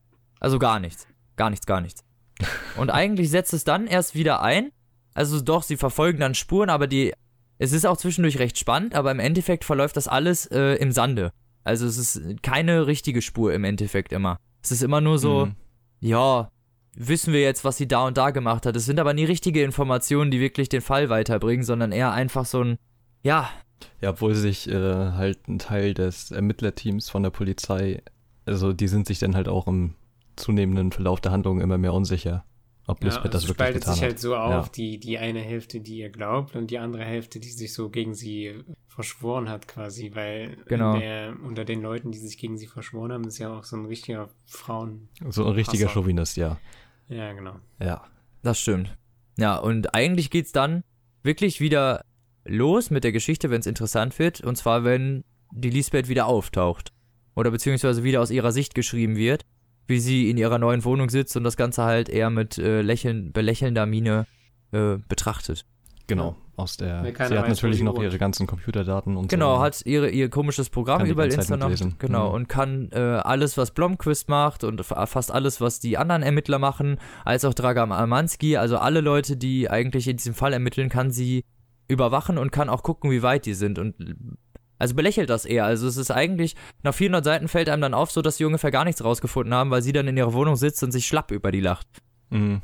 Dass sie halt nichts rausgefunden haben eigentlich. Du kommst aber halt auch nie zu dem Punkt, an dem du sagst, äh, ich glaube, dass sie schuldig ist. Also so ging es mir zumindest. Also ich habe zu keinem Ja. Zeitpunkt Nee, so nee. geschrieben, dass du den Verdacht bei ihr suchst halt. Also es ist schon relativ äh, eindeutig, dass sie eigentlich nichts damit zu tun hat, so wie es geschrieben ist. Was Ja, hat eigentlich ja für die Charakter, also für den Charakter in, äh, spricht oder oder ja, die genau, man hat im ersten die Teil halt, schon so viel über die erfahren oder man Genau, dass man eigentlich so weiß, dass man genau. wüsste, dass sie sowas nicht tun würde, ne? Mhm. Ja, das stimmt. Und genau das ist das, was es halt immer nicht so komplett spannend gemacht hat. Wisst ihr, was ich meine? Es war immer so, ja, spannend, aber ja. Also wir wissen ja eigentlich, also wir haben, wissen ja. eigentlich, dass dies schon Ja. nicht gewesen ist, so. Ne? Aber Und, dann ist natürlich die, also was da die interessantere Frage ist, wer hat es sonst gemacht, ne? ja, genau. Ähm, also das natürlich, also da dachte ich dann halt auch, ja, okay, sie ist es nicht, aber wer sonst so, das hat mich dann trotzdem noch äh, bei der Stange gehalten. Ja, genau, das war immer, also man wollte auf jeden Fall auch noch dann wissen, wer dieser Sala ist und so und dass er alles so sehr undurchsichtig war und sie mehrfach von dem ganzen Bösen spricht, was vorher irgendwie passiert ist, wieso sie in der Psychiatrie gelandet ist und das will man eigentlich auch noch rausfinden. Genau. So, und ja, und eigentlich geht's dann halt wirklich weiter, indem sie ähm, dann dem Bl Blomquist äh, hilft und ihm eine Nachricht. Also er gibt.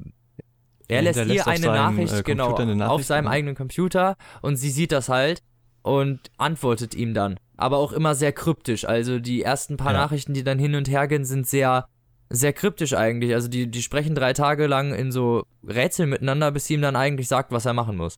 Also nicht so richtig, aber sie gibt ihm dann wenigstens mal richtige Hinweise. Ja, sie ähm, ermittelt dann halt selber nach Zala. Genau. Wo, wo er sich auffällt. Sie weiß ja, wer er ist. Ja. Genau, und genau, er, sie sagt ihm das auch, er soll sich an Sala halten und versucht selber über den blonden Riesen an Sala ranzukommen. Also an deren, der sie ausschalten sollte. Ja. Äh, und dann findet sie heraus, dass es eine Verbindung zwischen Sala und äh, ihrem ehemaligen Vormund, dem Bjurmann, gibt. Und dass der äh, Doug Svensson die entdeckt hat.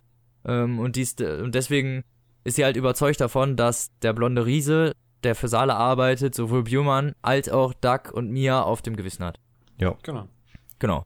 Und der Blomquist findet, einen, findet dann einen ehemaligen Mitarbeiter der Geheimpolizei namens Björk, der in Doug Svensons Aufzeichnungen erwähnt wird, der Sala genau, Doug kennt. Svensson hat den halt äh, nicht gefunden, weil Genau. der ist krankgeschrieben und keiner wusste, wo er sich aufhält, weil es halt Ja. auch geheim ist. Genau, und er hat ihn aber aufgespürt und konfrontiert ihn auch damit, äh, mit den Rechercheergebnissen, die auch Doug Svensson vor allem hatte, um ihn bloßzustellen, weil Björk ist einer dieser Polizisten, äh, Sicherheitspolizei, glaube ich, die mit Mädchenhandel halt, also die da in diesen Mädchenhandel Also er verstrickt wäre auch waren. in dem Bericht erwähnt worden. Ja, Genau. Genau, also Doug Svensson wollte halt äh, Alle alle. Namen nennen. Ja, genau. Deswegen war natürlich auch das Motiv, was Michael dachte. Und der, der war auch die größte Verbindung zu Sala. Der hat den, das Ja. war auch so der, der ihm das überhaupt erzählt hat.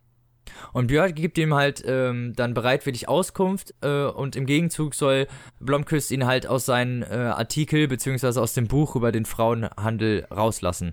Und äh, der Genau, Björk erzählt ihm dann, dass dieser Sala eigentlich Salachenko heißt und ein russischer Geheimagent war, der auf ähm, der nach zahllosen Jahren im russischen Geheimdienst auf die schiefe Bahn geraten ist und dann in Schweden Asyl gesucht hat.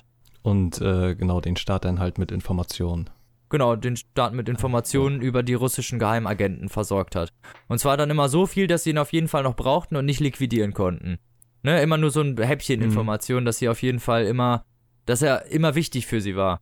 Genau, das hat sich dann halt äh, nach dem Kalten Krieg quasi und dem Fall der UdSSR mehr oder weniger erledigt, weil er halt auch keine Informationen mehr hatte, ne?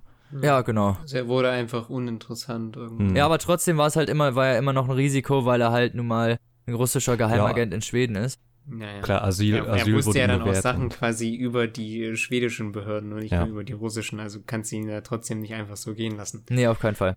Und auf jeden Fall müssen die ja, ich weiß gar nicht, wie haben sie denn diese Verbindung zwischen, also der Michael wusste doch irgendwann auch die Verbindung zwischen diesem Sala und äh, der Lisbeth, oder? Weil sonst wusste er ja nicht, warum sie da hinfährt. Ja, das erzählte ihm der das, Björk doch äh, gerade.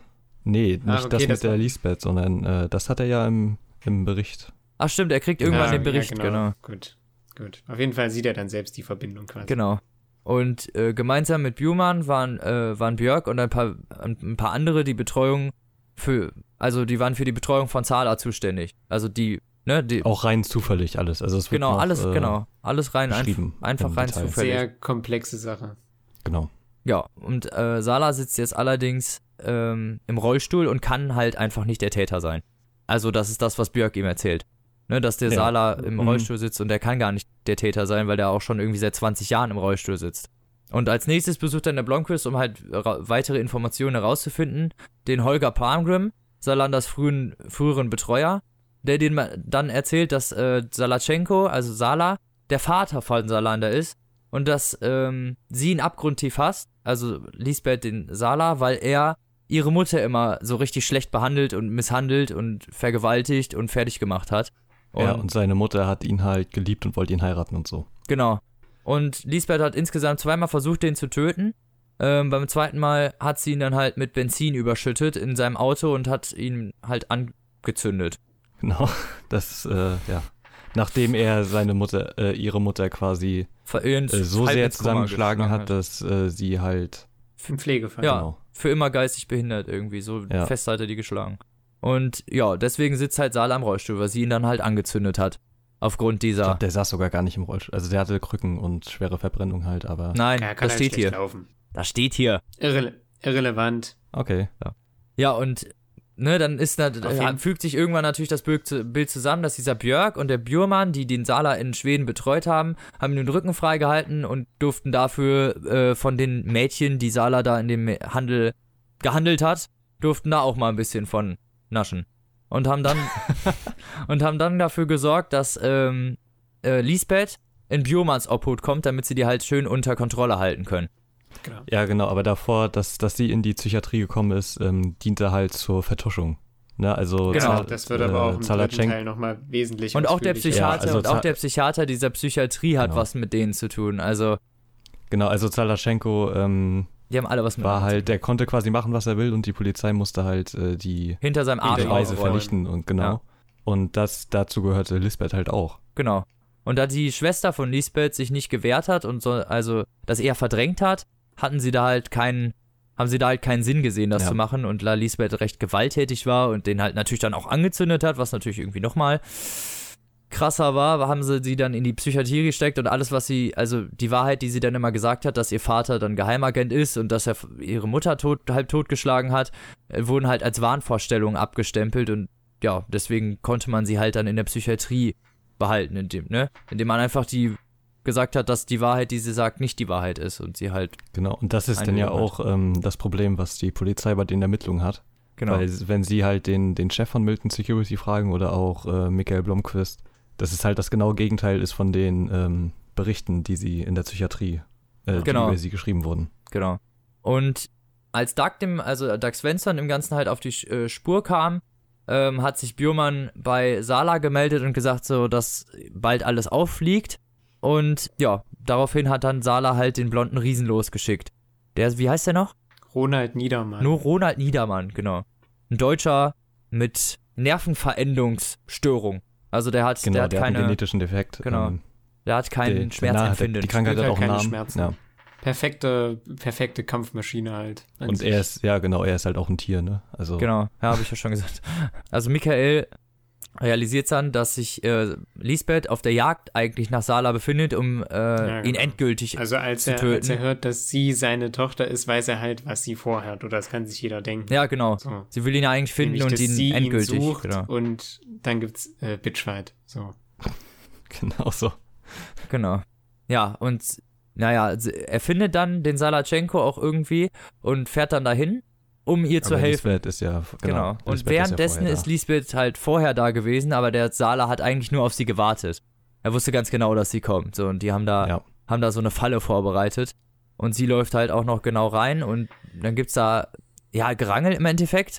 Und Ja, sie wird. Showdown halt. Showdown, ne? genau. Sie Genau. wird nach draußen, also sie wird nach draußen geführt und ja, in den Kopf geschossen. Von ihrem äh, Vater Sala. Er schießt sie dann in den Kopf und schmeißt sie dann halt und ja, der Ronald muss dann halt ein Gras, äh, Gras, ein Grab graben, Grab, ja. ein Grab graben und dann wird sie halt äh, da drin vergraben. Im Glauben, dass sie tot wäre. Und Aber. Dun, dun, dün, dün, dün, so, paar Minuten. Ich hab's aber wirklich geglaubt. Ja, Also hab ich auch hätt's- geglaubt, ich dem ganz ehrlich, hab ich auch geglaubt. Ja, in dem Moment dachte ich auch, okay, krass, wie geht die Handlung jetzt weiter? Ich dachte so, okay, krass, er, hatte sein, er hat seinen Ja. interessantesten Charakter getötet, jetzt wird's richtig, un, jetzt wird's richtig ungeil. nee, auf jeden Fall hat sie halt, sie kommt ein paar Minuten später irgendwie wieder zu Bewusstsein und krabbelt Ja, mit genau. unter größten Mühen da irgendwie aus dem Grab raus. Also ihr Vater war so ein Oberpro und hat ihr mit einer Pfadfinderpistole in den Kopf geschossen. Ja, genau, mit so einer Weil das halt Luftpistole, kein also krasses kein- Projektil ist, hat sie das halt überlebt und wacht dann unter der Erde wieder auf und befreit sich Genau. und hat dann, warum auch immer, noch so viel Energie, dass sie halt nochmal versucht, ihren Vater umzubringen der dann, und gleich der dann halt alleine im Schuppen sitzt, weil er natürlich auch nicht mehr Angst vor ihr haben braucht und dann kommt sie halt rein und ja, sticht mehrmals mit einer Axt auf ihn ein. Genau. Und dann der Ronald, er ruft halt den Ronald zur Hilfe. Und als der kommt, erschrickt er sich halt vor ihrer Gestalt. Also im Halbdunkeln, da Ja, irgendwie in der davor, Scheune mit. davor wird ähm, schon beschrieben, hat dass im er Dunkeln. im, im Dunkeln halt, also der hat halt irgendwie Probleme. genau, der also hat der- einen der- sehr kindlichen halt- Verstand, so ein bisschen. Also er ist riesig, aber Genau, hat da, davor wird immer schon beschrieben, wie er im Dunkeln, als er da gerade irgendwie anhalten musste, weil er gepinkelt hat, im Nirgendwo. Das ist das und Schlimmste sah, für ihn. Ja. da sah, genau, da sah er denn irgendein Monster aus der Dunkelheit kommen und ist ganz schnell zum Auto geflüchtet Ja. und äh, ja, also man mehr, weiß schon, dass er Probleme mit der Dunkelheit hat. Genau. Ja. Er Und rennt dann dann- quasi weg von dem Hof. Der Sanatschenko blutet da so fröhlich vor sich hin in Ja. dem Schuppen und sie sitzt halt total äh, erschöpft daneben. Und dann liest man quasi nur, dass äh, Michael auf dem Weg zum Hof ist und äh, fährt halt die Straße lang und der Niedermann kommt ihm entgegen. Und ja, und läuft ihm sozusagen vors Auto. Vorbei.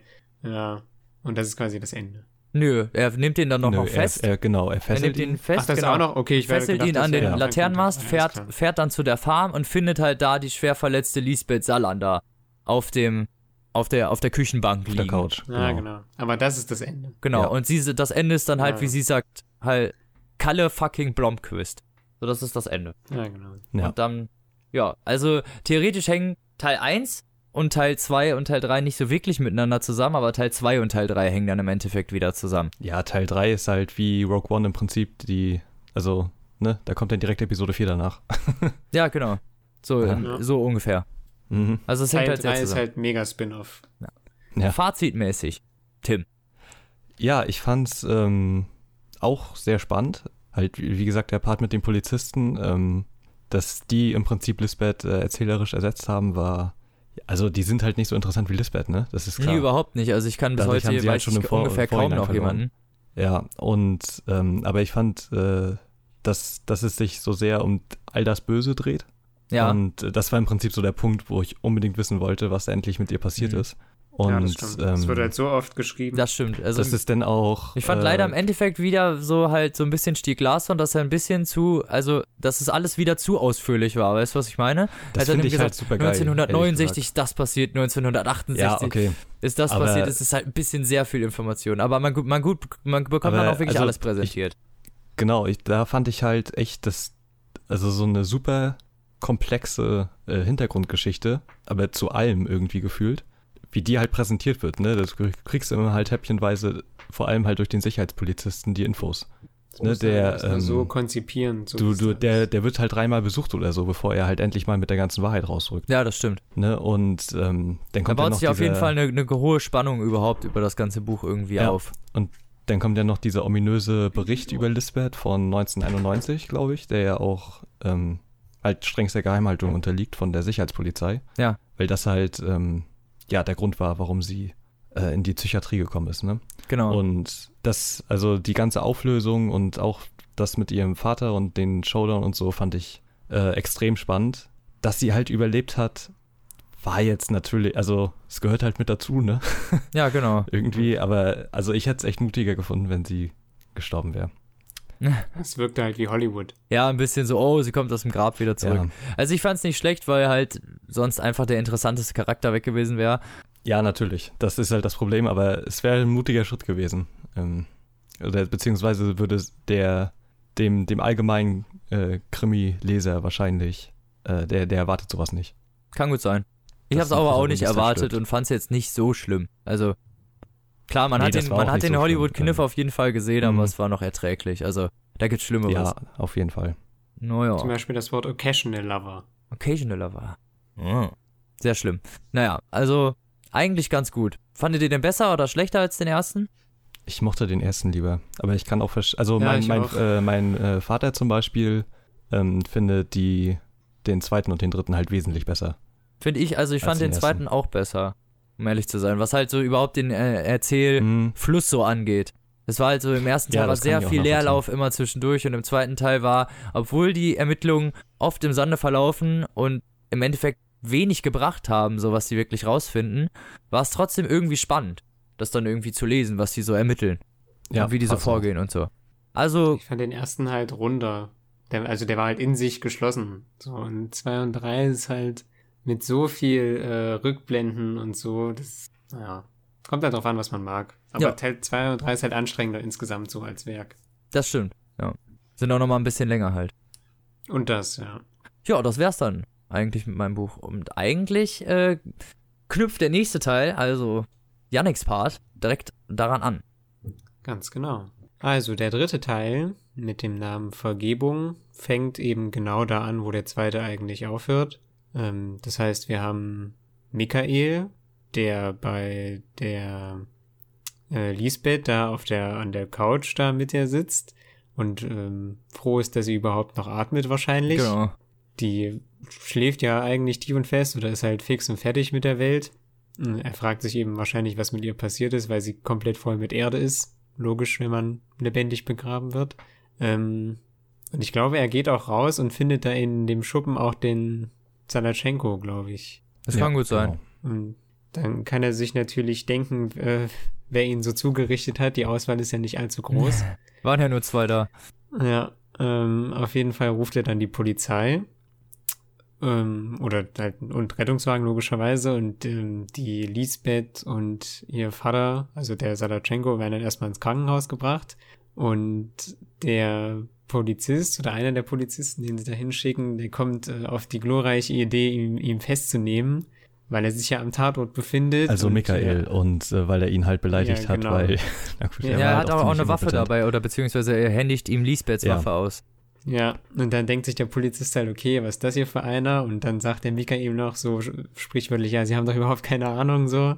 Und er schickt dann Vollidiot. Genau, und wir erinnern uns ja, dass hier Roland äh, gefesselt wurde. Und der Polizist schickt dann halt natürlich zwei Leute dahin.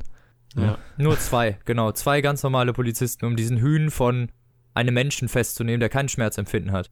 Genau. Und einer Schlau. von denen äh, stirbt halt auch dabei, ne? Und Das äh, ist Roland richtig, entkommt also- natürlich. Also der macht die richtig fertig, der verprügelt die richtig hart. Einer krepiert und der andere ist richtig übel zugerichtet, glaube ich. ja. Genau. Ähm, Ist halt super. Es ist dann so, dass Was? Ist natürlich super. Ja, total toll. Da, hat sich, Da da, freu, da freuen sich alle. Smarter Move. Smarter Move. ähm, genau, es ist dann irgendwann so, dass ähm, die Leute, mit denen Michael bei der Polizei äh, im zweiten Teil ja auch schon zusammengearbeitet ähm, hat. Was ich geflissentlich einfach Fall- übersprungen habe. Ja, weil das, das würde auch den Rahmen sprengen. Also mit den, mit den Polizisten, mit denen er im zweiten Teil zusammenarbeitet und die eben der Meinung sind, dass Salander nicht schuldig ist, äh, die übernehmen eben auch den Fall hier auf der Farm von Salachenko, weswegen ihm dann relativ schnell die Handschellen noch wieder abgenommen werden. Weil sie ihn ja schon kennen. ähm, ja, genau. Sie wissen ja, wer er ist und so. Die beschäftigen sich dann also auch mit dem Fall. Aber man hat halt immer noch diese, man hat jetzt quasi im dritten Teil ähm, mehr als noch im zweiten diese Lager. Also die Ermittler, die glauben, dass Salander unschuldig ist und ähm, langsam auch auf diese Schliche kommen, was diese Salachenko-Affäre betrifft.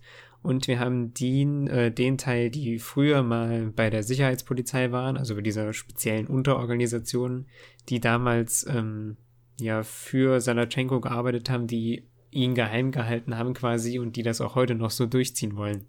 Weil man quasi im Laufe des dritten Teils immer mehr und mehr erfährt, dass damals ähm, in der Sicherheitspolizei eine illegale, naja, sagen wir mal, Unterorganisation quasi gearbeitet hat. Also dann- die wurde schon äh, bewilligt vom äh, Genau, also der Ministerpräsidenten, Vorsitzende aber, wusste ähm, das, aber, genau. aber die, mehr mit die der durften Pistole auf der handeln. Brust. Genau, als die, die konnten eigentlich alles machen, was sie wollten. Ja. Genau, das heißt, ähm, da in die Richtung werden also die Ermittlungen weitergelenkt, was ähm, wer damals alles damit ähm, zu tun hatte, wer damit was betreut war. Und zeitgleich liegen eben ähm, Lisbeth und Salachenko im Krankenhaus. Wie es der Zufall will, witzigerweise auch nur zwei Zimmer auseinander. Ist ja nicht so, dass der eine ein staatsbekannter Verbrecher wäre und die andere als Psychopathin gilt, aber wir legen sie einfach auf denselben Flur. Ja. Gar kein Problem. Ja. Intensivstation halt, ne? Ja, ne? Alles überbelegt. Ähm, und äh, da wird dann immer so beschrieben, Lisbeth ist halt komplett zerstört quasi. Ja, Also die kann sich ja fast gar nicht bewegen und hat halt sehr zu kämpfen. Logisch, wenn man äh, eine Kugel im Kopf hatte, so wie bei ihr. ja. Und ihr Vater, der zwei Räume weiter liegt, dann wird dann halt Stück für Stück beschrieben, wie er sich immer mehr aufrafft quasi und wie er es irgendwann schafft, schon mit ähm, Krücken zu gehen. Genau, der hat halt nur ähm, die Axt ins Bein bekommen, in, also wo er eh schon eine Prothese hat. Und äh, ins Gesicht irgendwie, ne? Warte, Ja, genau. Also er glaube. konnte sich dann auf jeden Fall ziemlich schnell wieder bewegen. Ja, Auf jeden schon. Fall geht's Ja. ihm in Anführungszeichen besser als seiner Tochter. Also im Rahmen der Umstände nun mal, ne? Ja, Und da wird dann immer so beschrieben, wie er so langsam rauskriegt, äh, dass sie nur zwei Zimmer weiter liegt und wie er sich dann Stück für Stück vortastet, die ersten Schritte macht und irgendwann macht er sich halt mal einen Spaß draus und ähm, geht eben nachts an ihr Zimmer und öffnet die Tür und guckt ihr so zu. Und äh, sie, aufmerksam wie sie ist, kriegt sie das natürlich auch mit. Das heißt, beide, beide wissen das. So, das ist dann eben eine relativ angespannte Situation. Und ähm, zeitgleich wird aber auch quasi ein neuer Charakter vorgestellt. Ja, Also ich glaube, dass er erst hier ähm, vorkommt ab der Stelle. Und zwar der Evert Gulberg. Ja.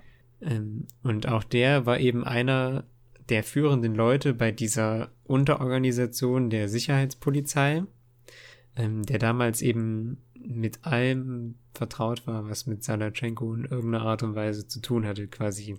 Also er war dabei, als er ähm, quasi eingegliedert worden ist und war auch einer der Leute, die immer wieder gezwungen waren, hinter ihm aufzuräumen. Was ihm verständlicherweise der ist auch schon länger in Rente, der der gute Mann, ne?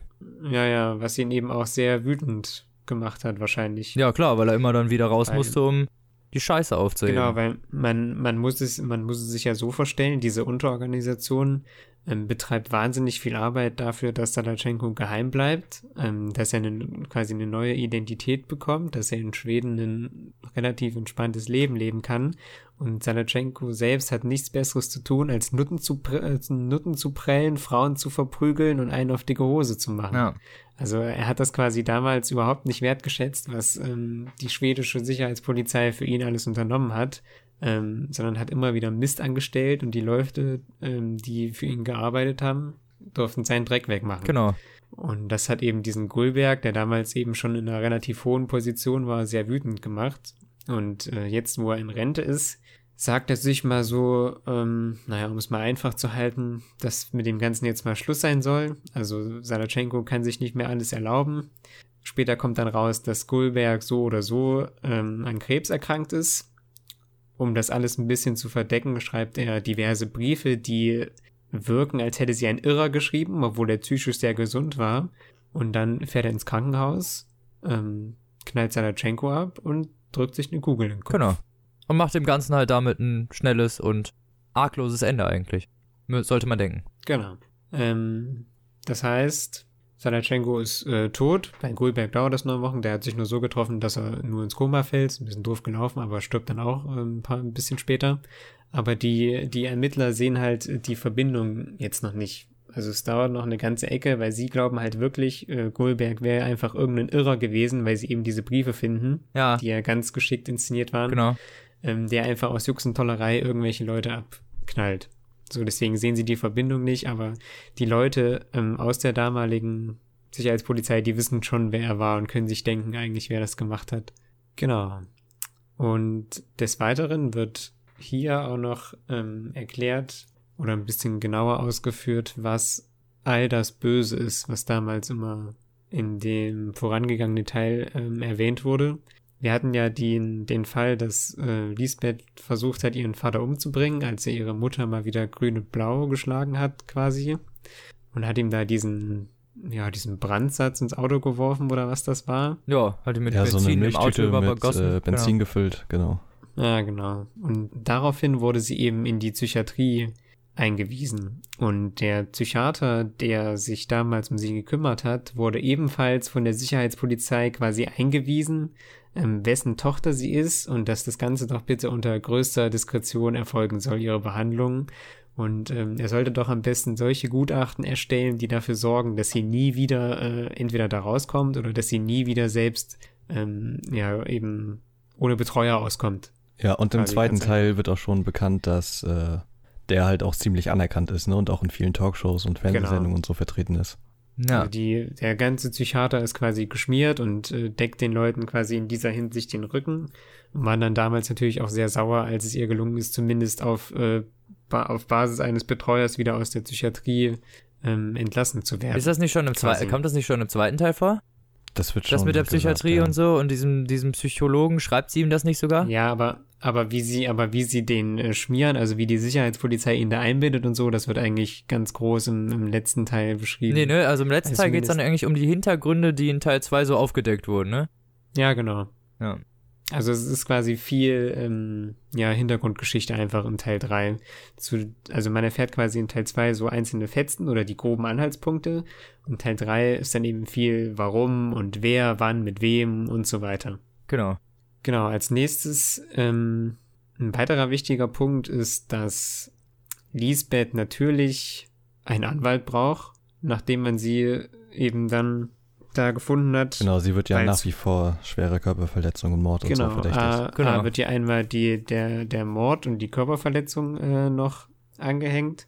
Und eben, also, dass sie, Einbruch das- und illegaler Waffenbesitz und ja, ja. diverses andere und eben das mit Salatschenko, dass sie das war mit der Axt, das kann sie eben einfach nicht leugnen. Also für irgendwas muss sie definitiv drankommen, ne? Und als man darüber nachdenkt, wer sie denn vor Gericht für all die Sachen vertreten kann, ähm, entscheidet man sich keinen Anwalt für Strafrecht hinzuzuziehen, sondern die Schwester von Michael Blomqvist, weil die ebenfalls Anwältin ist, allerdings nicht für Strafrecht, sondern für äh, Frauenrecht, glaube ich, alles, also alles, was so aus der Ecke kommt. Genau, hier ähm, sexuelle Belästigung und Ja, genau. Ja. Ähm, da gibt's dann am Anfang ein bisschen Diskussion, weil sie das eben nicht möchte, dass äh, ausgerechnet die Schwester von Blomqvist äh, sie vertritt, aber man einigt sich dann letzten Endes doch darauf, auch wenn sie alles andere als eine einfache Klientin ist. Und äh, Michael tut ihr auch noch den Gefallen und schmuggelt ihr mit Hilfe des ähm, Krankenhauspersonals einen kleinen Rechner ins Krankenzimmer, mit dem sie quasi in der Lage ist, äh, A, mit ihren anderen Hackerfreunden auf der Welt zu äh, kommunizieren und B, äh, wieder oder weiterhin die Festplatten aller Ermittler zu lesen. Ja, Was für sie und für die Verteidigung eigentlich ein großer Vorteil ist. ja, zwar nicht, zwar nicht legal, aber tja, dann kommen sie halt ja. anonyme auf jeden Fall an ne? die, ja, auf jeden Fall genau. an die Sachen. Also das ist, das ist auch so ein, so ein Wort, was so oft vorkommt in Ja. dem dritten Teil. Im zweiten aber Ja, auch tut schon. mir leid, das, das kann ich nicht nennen, das ist eine anonyme Nee, beziehungsweise im, im ersten sogar, ne? Das kann ich nicht machen, Ja. äh, wegen Quellenschutz. Ja, also, genau. Das kommt, Das kommt, kommt so echt oft, vor, vor. oft vor, ne? Das stimmt. Was ich jetzt in der Zusammenfassung mal ganz bewusst beiseite lasse, ist diese ganze Side-Story von wegen, ähm, dass Erika zu der anderen Tageszeitung wechselt und Das so war weiter. schon im zweiten. Nein. Echt? War das schon im zweiten? Sicher? Nee. Ja. Nee. Doch, da hat sie auf jeden Fall schon. Äh, Aber da arbeitet sie doch noch nicht da. Da hat sie das nee, Angebot. da hat sie, genau, da hat sie das Angebot und. ja, ja, ähm, aber in der Dr also im dritten. Teil kommt dann, äh, kommt dann eine riesen Side-Story äh, zu ihrer Arbeit da, was sie da macht. Ähm, dann kommt Okay. auch noch ein Stalker und so weiter und dann hat sie Stress mit dem Aufsichtsrat und das lasse ich jetzt mal alles. Also das ist eigentlich eine Story für sich, so finde ich. Hm. Ja. Das, äh, da verzichte ich jetzt mal drauf, weil das wäre, glaube ich, ein bisschen. Ja, wir haben ja alle ein bisschen was weggelassen, ne? Ich meine, 600 Seiten muss man ja auch irgendwie in gute anderthalb Stunden bringen können. Ja, das stimmt. Also auf jeden Fall, äh, es kommt dann noch eine große Side-Story, die hat aber nicht unbedingt was mit der Hauptstory zu tun. Also die existiert eigentlich so nebenbei. Ja, wahrscheinlich musste das Buch länger werden als die Vorgänger. Warum auch immer. Ähm, man, ja, man ist dann irgendwann in der Situation, dass die Leute von der Sicherheitspolizei darauf stoßen, dass Blomqvist äh, immer mehr über Salatschenko die ganze Story von damals in Erfahrung bringen kann. Das heißt, die Sicherheitspolizei fängt an, ihn zu beschatten. Ja. Und ähm, zeitgleich hat er aber bereits angefangen, die Leute der ehemaligen Sicherheitspolizei zu beschatten. Also beschatten die sich die ganze Zeit gegenseitig. Ja, richtig. So. Das äh, nimmt eigentlich auch, fand ich zumindest, einen relativ großen Teil in dem Buch ein. Die einen, ähm, also Michael erfährt immer mehr über die Leute von damals und die Sicherheitspolizei glaubt immer mehr von dem zu erfahren, wie viel Michael weiß. Ja. Allerdings Aber Michael ist weiß- den halt immer einen Schritt weiter voraus, ne? Richtig, also aber ich glaube, das wissen sie nicht immer. Also Ja, Michael genau. weiß immer wesentlich mehr, als die Sicherheitspolizei annimmt. Eben weil er nicht alles dokumentiert, weil, ähm, weil sie auch in der Redaktion viele Sicherheitsmaßnahmen einhalten und so. Ähm, also ich glaube, sie schätzen oder sie können das Ausmaß erst wirklich zu spät abschätzen, wie viel er überhaupt weiß. Ja.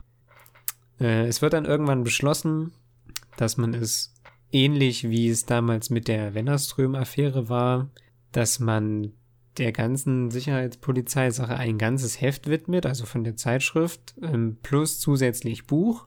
Ähm, dann geht es da ein bisschen darum, dass man die ähm, Ausarbeitung von dem, was der Doug Svensson, der ja im zweiten Teil erschossen wurde, ähm, ob man die schon ein bisschen mit einarbeitet irgendwie.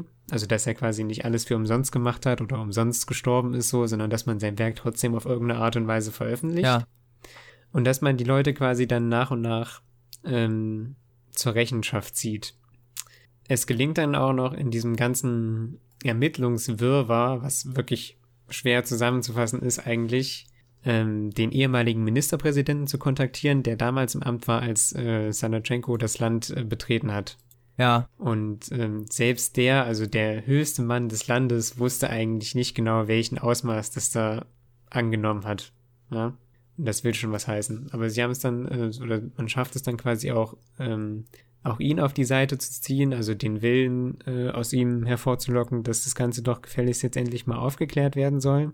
Und ähm, es ist aber zu erwähnen, dass beide Seiten, also sowohl die Leute, die gegen die Sicherheitspolizei ermitteln, als auch die Sicherheitspolizei äh, mit sehr, naja, mit harten Bandagen kämpfen.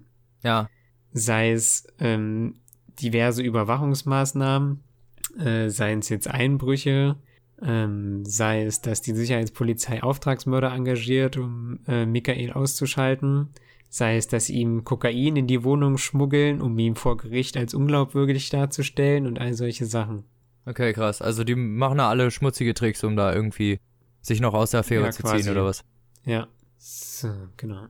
Ähm, die Sicherheitspolizei findet irgendwann äh, äh, heraus, dass eben Millennium diese ähm, große Ausgabe mit dem Buch und mit der Zeitschrift plant, weil sie die Druckerei äh, ausmachen und mit der Millennium einen Vertrag hat. Ja. Das, das schaffen sie allerdings erst äh, zwei Tage bevor, vor Druck. Also das heißt, man hat gesagt, äh, am so und so vielten beginnt der Prozess gegen Lisbeth Zalander Ja. mit Mord und allem drum und dran, also wo es sehr schlecht aussieht. Und genau an dem Tag möchten wir, dass die Zeitschrift rauskommt und das Buch. Also alles Also genau an gleichzeitig dem sozusagen. Tag war quasi äh, der Großschlag geplant gegen die Sicherheitspolizei. Okay. Und genau an dem Tag wollte man auch ähm, alle Leute festnehmen. Also man hatte dann so viele Beweise dingfest gemacht, dass man ähm, Namen dieser Organisation fest zuordnen konnte. Das heißt, für diesen Tag war alles geplant. Wenn der Prozess losgeht, sollte da quasi richtig Remi-Demi sein. Ja, Das also ja alles auf einmal so. typisch Millennium quasi, ne? Ja, also, eigentlich schon, ne?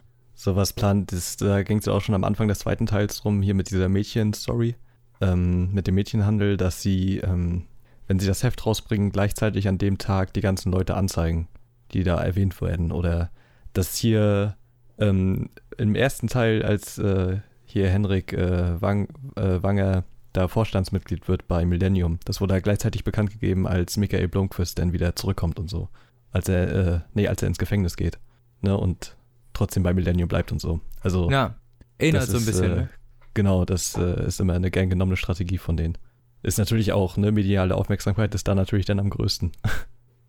Genau.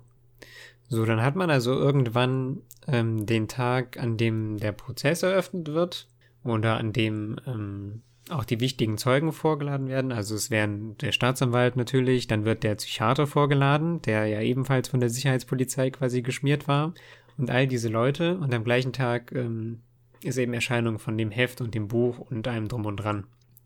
Und ähm, die Anwältin von Lisbeth, also Michaels Schwester, schafft es quasi mit dem Material, was ähm, Michael hat, was er ja nicht belegen muss, wer er es hat, weil Quellenschutz, wie es so oft geschrieben wird, ähm, und mit dem Material, was Lisbeth hat, weil sie auf sämtliche Festplatte zugreifen kann von jedem Ermittler und vom Staatsanwalt und von gefühlt jedem, was sie ja auch nicht offenlegen muss, weil Quellenschutz, ob das wirklich so einfach ist, ich wag's mal zu bezweifeln. Ähm, Ja, zumindest kannst du damit über, nicht äh, richtig was beweisen, ne? ja, das stimmt, aber sie schafft es zumindest, also die Anwältin, ähm, die Beweislage der Anklage so weit äh, zu entkräften, dass sie nicht mehr aufrecht ähm, erhalten werden kann. Also es wird ja vor Gericht auch darauf plädiert, dass Lisbeth äh, geisteskrank ist und dass sie nicht zurechnungsfähig ist. Und aber mit all dem Material, was man gesammelt hat und das ganze Material, was, was darstellt, ähm, dass sich quasi damals ja ein kleiner Staatsapparat gegen sie verschworen hat, damit sie nicht ähm, dahinter kommt, wer ihr Vater überhaupt ist. Ähm, all das schafft man zu beweisen und die, äh, die Staatsanwaltschaft sieht dann selbst ein, dass die Beweise so nicht haltbar sind. Ah, okay, dann Also bricht die Anklage dann einfach ab, oder was? Irgendwann sagt der Staatsanwalt oder ähm, wird der Staatsanwalt dann vom Richter gefragt, glauben Sie wirklich noch das, was auf Ihrem Zettel steht, so in etwa? Und dann sagt der Staatsanwalt eben, dass er selbst nicht mehr daran glaubt, dass die Anklage so, wie sie äh, erhoben worden ist, äh, dass man an der noch festhalten kann. Der Staatsanwalt, ähm, und das war wirklich so, und ihm wird es auch geglaubt, wusste aber nicht, dass ihm gefälschte Beweise vorgelegt worden sind.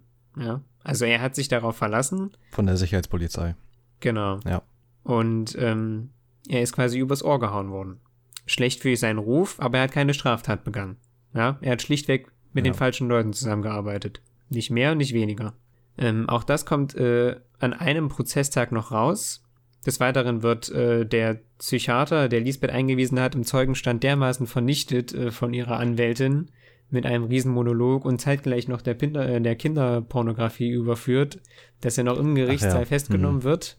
Ähm, und dann sagt der Staatsanwalt eben, ja gut, dann müssen wir unsere Anklage erstmal fallen lassen, gucken, an was wir noch festhalten können und ähm, dann müssen wir einen anderen Prozess auffahren.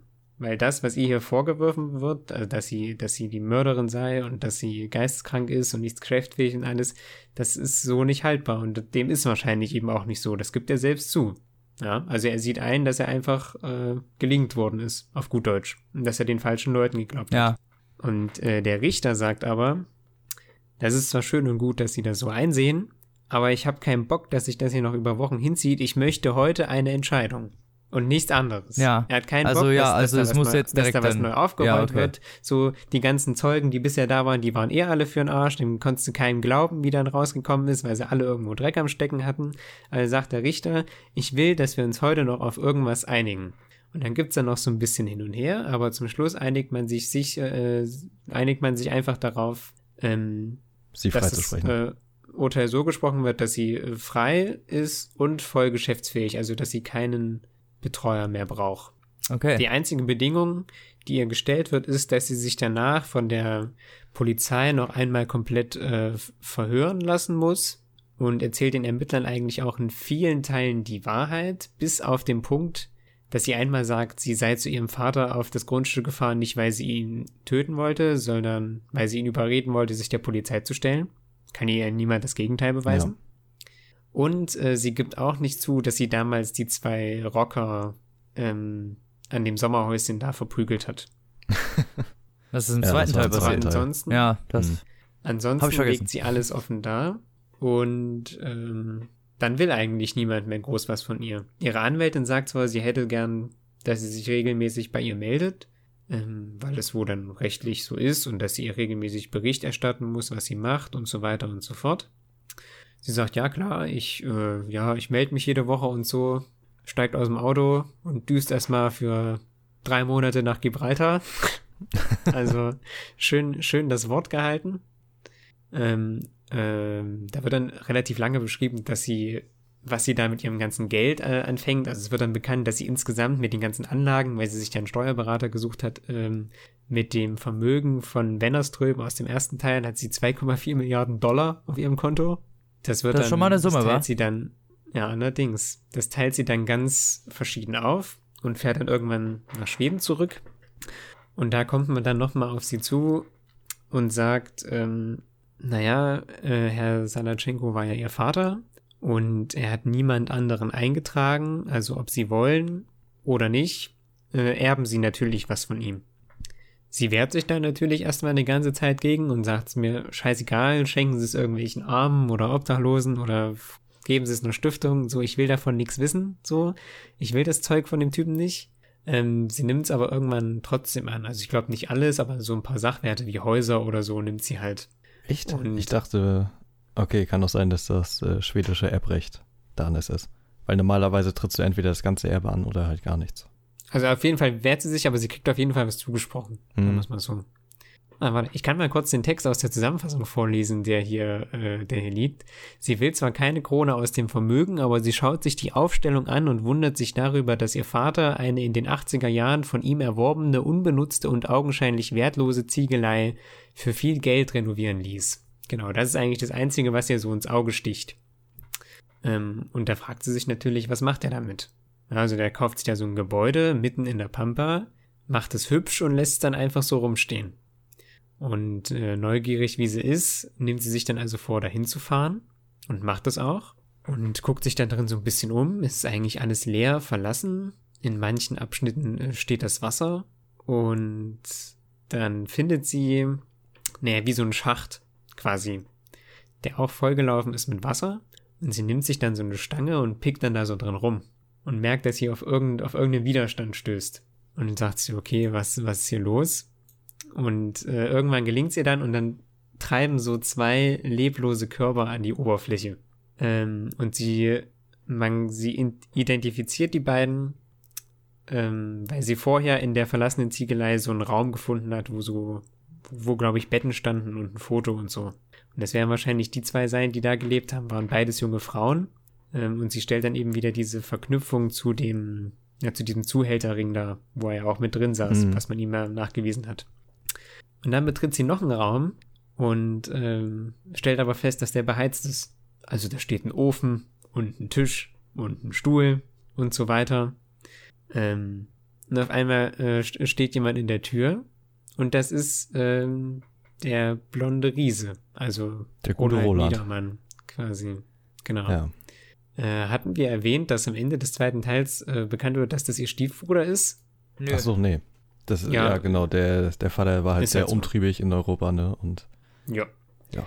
Das heißt, diese fucking Kampfmaschine ist einfach mal der Halbbruder von diesem zierlichen Mädchen. So. Und äh, dann macht er dann natürlich die Tür zu und dann, sie ist halt eigentlich unbewaffnet, abgesehen so von so einem Rohr, aber das ist dem Typen ja scheißegal, der spielt ja keine Schmerzen. Und dann ist quasi richtig Bossfight. echt? Das heißt, ähm, also im zweiten Teil wird ja auch schon mal gekämpft. ja, das stimmt. mit dem Boxer. Aber ähm, da ist dann halt äh, so, also ein größerer Raum, nur die beiden, alle Türen sind zu, so niemand ist da. Ähm, und er gibt natürlich alles, was er hat, so, und sie kann machen, was sie will. Das Einzige, Mhm. was ihr im Moment nützt, ist, dass sie, dass sie halt schneller ist und wendiger ist als er. Also sie kann ihm ausweichen, aber mehr nicht. Ähm, und sie weiß halt selbst ganz genau, dass das nicht lange gut geht. Ja. Also sprich, sobald sie einen Fehler macht, war's das. Sobald sie einmal unkonzentriert ist und so, sobald er sie einmal trifft, ist vorbei. Hört sich an wie ein Endkampf bei Dark Souls. Ja. Ja, so ungefähr kam es mir auch vor, als ich es gelesen habe. Ist bestimmt Weil auch der so Typ ähnlich. ist halt ein fucking Tier. So, Ja. ne? Ähm, irgendwann schafft sich dann, äh, schafft sich dann unter den Schrank, äh, sich so drunter zu rollen. Und ähm, der Niedermann steht dann natürlich davor und will sie da vorholen, aber sie hat ähm, unter dem Schrank, glaube ich, oder neben dem Schrank, hat sie so eine Nagelpistole gefunden. Und sie liegt unter dem Schrank und er steht vor dem Schrank. Und dann nagelt sie mit dieser Nagelpistole seine beiden Füße an dem, am Boden fest, weil das so Dielen sind Das ist ja super clever. ähm, den, also er, er sieht halt, dass es langsam immer äh, roter wird unter seinen Mhm. Füßen, aber er spürt halt keinen Schmerz, aber er weiß ganz genau, wenn er versucht, da sich mit Gewalt zu befreien, dann ruppt er sich halt den ganzen Fuß auf, so, dann wäre er komplett verblutet. Ja. Ähm, und die Lisbeth belässt es halt auch nicht bei einem Nagel, sondern die ballert da schon ein paar Mal drauf, ne? Ja, wie sie halt so ist, ne? Ja, und dann steht er halt quasi festgenagelt am Boden und muss zusehen, dass er nach vorne und hinten nicht das Gleichgewicht verliert, ne, weil sonst würde er sich Ja. auch die Knie brechen wahrscheinlich. Und dann stellt sie sich hinter ihm und hält ihm das Ding ans Genick und überlegt dann so ein bisschen ähm, und entscheidet sich dann dagegen. Das heißt, er steht dann da und sie schafft es dann in aller Ruhe, sie hat ja jetzt Zeit, ähm, das Vorhängeschloss aufzubrechen von der Halle und geht wieder raus. Und dann fragt sie sich so, naja, was, was mache ich jetzt mit dem, ne? Lass ich den da jetzt so einsam verrotten oder Mhm. wie kann ich das Ding hier noch mit ein bisschen Feuerwerk zu Ende bringen? Und dann macht sie sich einen Spaß draus und setzt sich in ihr Auto, fährt ein Stück weit weg, sodass sie das Grundstück quasi sehen kann, aber selbst nicht so auffällig ist. Äh, Ich glaube, an so einer Tankstelle oder so, ein paar hundert Meter weit weg. Dass sie noch alles gut im Blick hat. Und dann holt sie ein Handy raus äh, mit einer SIM-Karte, mit so einem, was nicht zurückverfolgt werden kann, weil es ist wahrscheinlich gleich, ich glaube, sie zerstört danach gleich, dass niemand weiß, wer da angerufen hat. Ähm, und ruft bei dem Rockerclub an. Ah. Ähm, hm. der eben, der eben auch seine Deals hatte mit Ronald Niedermann. Und jetzt halt auf der Suche auch nach ihm sind. Richtig. Und der Rockerclub sucht den natürlich auch, weil der hat einen von ihren Brüdern quasi umgebracht. Auf seiner Flucht im zweiten Teil. Das heißt, der Rockerclub hat allen Grund darauf, sauer auf ihn zu sein. Sie gibt äh, den Leuten vom Rockerclub also den Tipp, wo sie den finden können. Und sagt, ja, der steht da so rum, festgenagelt am Boden. Äh, wenn ihr Bock habt, kümmert euch mal drum. Ne? Habt Mhm. euren Spaß, macht, was ihr wollt. So, und dann wirft sie, dann zerstört sie das Handy, oder nee, danach ruft sie, bevor sie das Handy zerstört, ruft sie noch die Polizei an und sagt, ja, gehen Sie mal auf das Fabrikgelände, da geht gerade richtig die Post ab. Sodass quasi erst der Rockerclub kommt und den Typen da komplett, äh, also Ronald Niedermann halt exekutieren, auf gut Deutsch. Und fünf Minuten später kommt die Polizei Und nimmt vorbei den ganzen Club fest. und nimmt äh, das, was vom Club noch übrig ist, fest. Ja, dann gibt's noch Schusswechsel und ich glaube, manche davon sterben auch. Und dann hat die Lisbeth quasi geschafft, mit zwei Anrufen quasi alle Probleme zu beseitigen. So. Ähm, sie fährt dann zurück ähm, zu sich nach Hause. Und obwohl sie eigentlich seit ja dann mittlerweile zwei Jahren nur noch per Computer oder E-Mail mit ihm kommuniziert hat, weil sie ihn vorher nicht sehen wollte, klingelt dann irgendwann ähm, Michael bei ihr und sie denkt dann eben so ein bisschen drüber nach und ähm, entscheidet sich dann aber dafür, ihm nicht mehr böse zu sein, quasi. Und lässt ihn zu sich in die Wohnung und das war's dann. Dann ist Schluss. Ah, okay. Also sozusagen bisschen Happy End oder was? Ja, genau. Okay. Ja. Wie fandst du das Buch denn? Ich fand das Ende eigentlich ähm, gut gemacht. Also gerade diese Szene mit der Fabrik und so Mhm. ähm, fand, ich, fand ich ganz interessant, weil Das hört sich auch äh, auch- besser an als das Ende des zweiten quasi, der Showdown, finde ich. Ja, Ja. Also man hätte es ja auch offen lassen können, wo er hingeflüchtet ist. Ja. Ja. also man ist ja nicht verpflichtet, das aufzulösen. Der ist ja schlichtweg geflohen, weggerannt oder so. Aber das war, das war cool gemacht. Das war nochmal so ein bisschen Action und dann ist es halt ähm, ziemlich smart gelöst von ihr.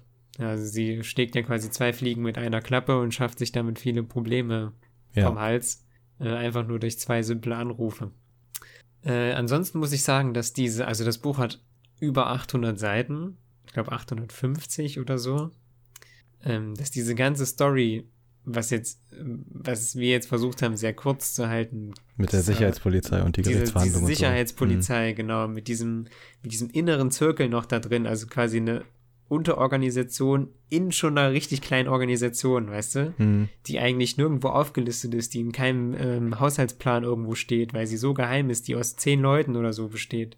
Ähm, ehe das alles so aufgeklärt ist und ehe da alle Verknüpfungen hergestellt sind und sich dann alles so zu merken, das ist schon nichts, was man nebenbei mal einfach so wegliest. Nee, auf keinen Fall. Also da, da dürfen, glaube ich, keine großen Pausen dazwischen sein, zwischen den äh, Zeiten, in denen man liest. Und, Ja, das ist auf ähm, jeden Fall nicht so diese Art Krimi, die man, ne, mal eine Woche aus der Hand legt und dann. Ja, also das liest Ja. du nicht mal nebenbei so weg. Das ist, also es entspricht wirklich einer Trilogie. Es ist eine große Handlung, so auch wenn sich der erste Teil eigentlich nur damit äh, auseinandersetzt, wie Lisbeth und Michael sich kennengelernt haben. Ja. Aber das, also dieser ganze Sicherheitspolizeiaspekt, der ist eben wesentlich größer, als wir ihn jetzt behandelt haben und nimmt eben auch, also gerade auch im dritten Teil, einfach den Großteil des Buches ein. Aber das ähm, jetzt so kurz zu referieren, ist eben jetzt auch schon ein paar Wochen, nachdem wir das alle gelesen haben. Ja, Doch echt schwierig. Wenn wir äh, nicht dauerhaft dabei Notizen gemacht hätten, was passiert ist, Ja. dann ist es aber auch wirklich schwierig, das zu rekapitulieren. Vor allen Dingen, wenn das dann so ein, Ja. so ein, ja, ist ja eine ganze Trilogie. Ich meine, wie oft hat Ja. man Herr der Ringe gesehen, bis man den ganzen chronologischen Ablauf drin hat? Noch gar nicht. Ja, immer noch nicht im Notfall, ne? Warum wundert mich das nicht? Naja. Naja. Also insgesamt auf jeden Fall eher nochmal lesenswert als die Metro-Trilogie. Ja, Oh ja. definitiv. Ähm, ich muss aber auch sagen, dass, also gerade bei dieser komplexen Handlung, ähm, ich habe das Buch nicht so oft weggelegt. Also es war schon ziemlich spannend und man ist eigentlich immer schon recht gut dran geblieben, fand ich. Ja, wenn man dann Zeit hat und so in Schüben lesen kann, dann geht das echt, ne? Aber, also ich hatte das oft, dass ich dann abends keinen Elan mehr hatte, dann noch äh, da drin zu lesen, weil genau das dann der Fall war, was man dann so wusste, okay, Ja, ich muss okay. mindestens eigentlich 30 Seiten lesen, damit ich wirklich was gelesen habe. Weil wenn man da auch wirklich so ein Kapitel liest oder so, dann stellt sich auch nicht wirklich ein befriedigendes Gefühl ein, dass man jetzt ein bisschen was gelesen hat. Weißt du, was ich meine? Es ist dann halt Mm, oft so, Ja, die Informationen sind immer schon gut verteilt. ja, auf jeden Fall. Man muss auf jeden Fall so ungefähr 20, 30 Seiten lesen, um wirklich was mitbekommen zu haben. Ja. Ähm, also ich muss sagen, als wir den ursprünglichen Termin ausgemacht haben, also der, wo ihr nur zu zweit wart, da wollten wir es ja eigentlich aufnehmen. Mhm. Ähm, und da hatte ich mir vorher das, äh, das Datum äh, gesetzt und mir ausgerechnet, wie viel ich am Tag lesen muss. Und ich habe von Mitte des zweiten Teils bis ähm, zum Schluss, also bis Ende des dritten, habe ich jeden Tag gelesen. Ähm, bis zum Aufnahmetag, also bis einen Tag davor. Das war genauso durchgetaktet eigentlich. Und da habe ich jeden Tag 110 Seiten gelesen. Boah. Über, also elf oder elf oder zwölf Tage am Stück habe ich jeden Tag 110 Seiten gelesen. Ja. Und Kein Wunder, dass wir nicht fertig geworden sind. weg. So, ne? Ja, dann Hab ich geht's aber, bestimmt äh, auch. Ja, das kann ich mir vorstellen. Also das, das entspricht so äh, ungefähr 90 Minuten am Tag, ungefähr. Manchmal auch zwei Stunden. Kommt drauf an, wie man halt drauf ist, ne? ob man mal eine Pause braucht dazwischen. Ja, Ähm, aber dann ging es wirklich gut weg. Und ähm, ich meine, das, das ist jetzt keine hochtrabende Literatur. Ja, also von der, vom Schreibstil und alles und äh, von der Ortsbeschreibung hatten wir alles schon. Ähm, das ist jetzt nicht Nobelpreis verdächtig. Nee, da geht's halt echt eher um die Handlung, ne? Aber Ja, es was ist halt so, nette was Belletristik, so die ne? Figurenkonstellation angeht und was ähm, logische Verknüpfung von Personen und von Ja. Sachverhalten angeht, ist das äh, in sich ein sehr gutes und vor allem logisch geschlossenes Werk. Ja, das kann ich Alle nur drei unterschreiben. Bücher zusammen. auf jeden Fall. Und, Würde ich auch so ähm, sagen. Das alles so rund zu gestalten, dass am Ende nicht irgendwelche, dass am Ende von Teil 3 nicht irgendwelche Lücken auftauchen. Ja, das musste erst mal hinkriegen als Autor. Also, genau, das ist, ja. das muss man erstmal schaffen. Ähm, und dafür auf jeden Fall hat er wahrscheinlich allen Respekt verdient, den man ihm heute noch zollen kann. Ob er was mit, äh, äh, mitkriegt davon oder nicht. Ja, die Bücher weiß- waren ja auch sehr weiß, was er erfolgreich. noch so also, gemacht hätte. Ja, ja. das stimmt. Wir wissen nicht, was er sonst noch so gemacht hätte oder ähm, Wo die, wie es vielleicht die Handlung, weitergesponnen genau. hätte. Ähm, aber auch so kann es äh, durchaus für sich stehen. Ja, das Ende hört, also vom dritten hört sich ja echt so an, als könnte das auch quasi das Ende der Serie sein. Auf jeden Fall, ja. eigentlich schon. War dann auf jeden Fall auch ein guter Abschluss. Also war auf jeden Fall besser als die Metro-Sachen. Was für ein Level. Ja. Ja. Das ist ja immer, das ist unser Lowpoint. Das ist unser persönlicher Ja. Lowpoint. Und jedes Mal, alles was scheiße ist, müssen wir erstmal damit vergleichen. Oder was scheiße sein könnte. Ja. Vor allem die Trilogie. Ich bin auf jeden Fall froh, dass es jetzt erstmal vom Tisch ist. Ja, eben. Ich würde sagen, die nächste Trilogie machen wir irgendwas, was äh, auf jeden Fall weniger als 1500 Seiten hat. Ja, das waren jetzt 2300, glaube ich. 2400, glaube ich sogar. Alles klar. Ja, das war schon nicht ohne. Etwas, etwas weniger als, als ich hätte die, gerne was, was weniger als 1800 hat, auf jeden Fall. Dann mach mal Warrior Kids. Nee. 1. Also ich persönlich wäre ja für Känguru-Chroniken, aber Ja, die wurden uns auch ja schon mal noch- vorgeschlagen. genau, Ähm, aber da können wir nochmal diskutieren. wollte ich gerade sagen. Lasst euch überraschen. normalen Stuff. ja. Ja. Übrigens erschien im Heine Verlag, ne? Haben wir das erwähnt? Die Nö. Millennium-Trilogie. Alles Übrigens, die, folgt die neuen. Ausgaben dieser Millennium-Bücher mit den Tattoos drauf, diesen silbernen, kann Ja, ich die nicht Cover empfehlen. Weil Mhm. dieses Silber, dieses Silberzeug, was da drauf ist, die Farbe geht recht schnell ab. Also ich habe die Bücher seit Ja, okay. drei, vier Monaten und beim ersten Teil ist fast komplett alles weg. Und Okay. äh, ja, je nachdem, wie hart ich die gelesen habe. Also ich habe Teil 2 und 3 größtenteils auf dem Kindle gelesen. Und Teil 1 Mhm. fast nur als Buch. Und deswegen aber Buch, also Teil 1 sieht jetzt schon aus wie Scheiße. Und ich habe es erst einmal gelesen und ich behandle meine Bücher nicht schlecht. Also ich habe die Hardcover-Version im Schieber mit diesen Statuen drauf und die ist, äh, die ist hübsch. Die sieht doch gut aus im Regal. Ja, es geht vor allen Dingen halt auch um die Qualität, so, ne? Also ich meine, ja, gut, hübsch sind die auch wirklich nicht, die neuen Ausgaben. Kann man nicht sagen, ne. Da sind die anderen schon besser, ja. So ist es. Aber nochmal ganz kurz. Ähm, habt ihr die Verfilmung gese äh, gesehen? Nur die mit Daniel Craig. Ich habe beide gesehen, aber also die, die, die mit Daniel Craig und die schwedische, aber die schwedische nur Teil, also nur bis Teil 2. Teil 3 habe ich nicht äh, die gesehen. Filme oder die Serie? Äh, die Filme. Ah, okay. Und äh, wie fandet ihr, ja, die so? Boah, das ist schon echt lange her. Also ich finde, der amerikanische hat sich irgendwie recht nah an der ganzen Geschichte drangehalten und war, also ich fand den nicht schlecht.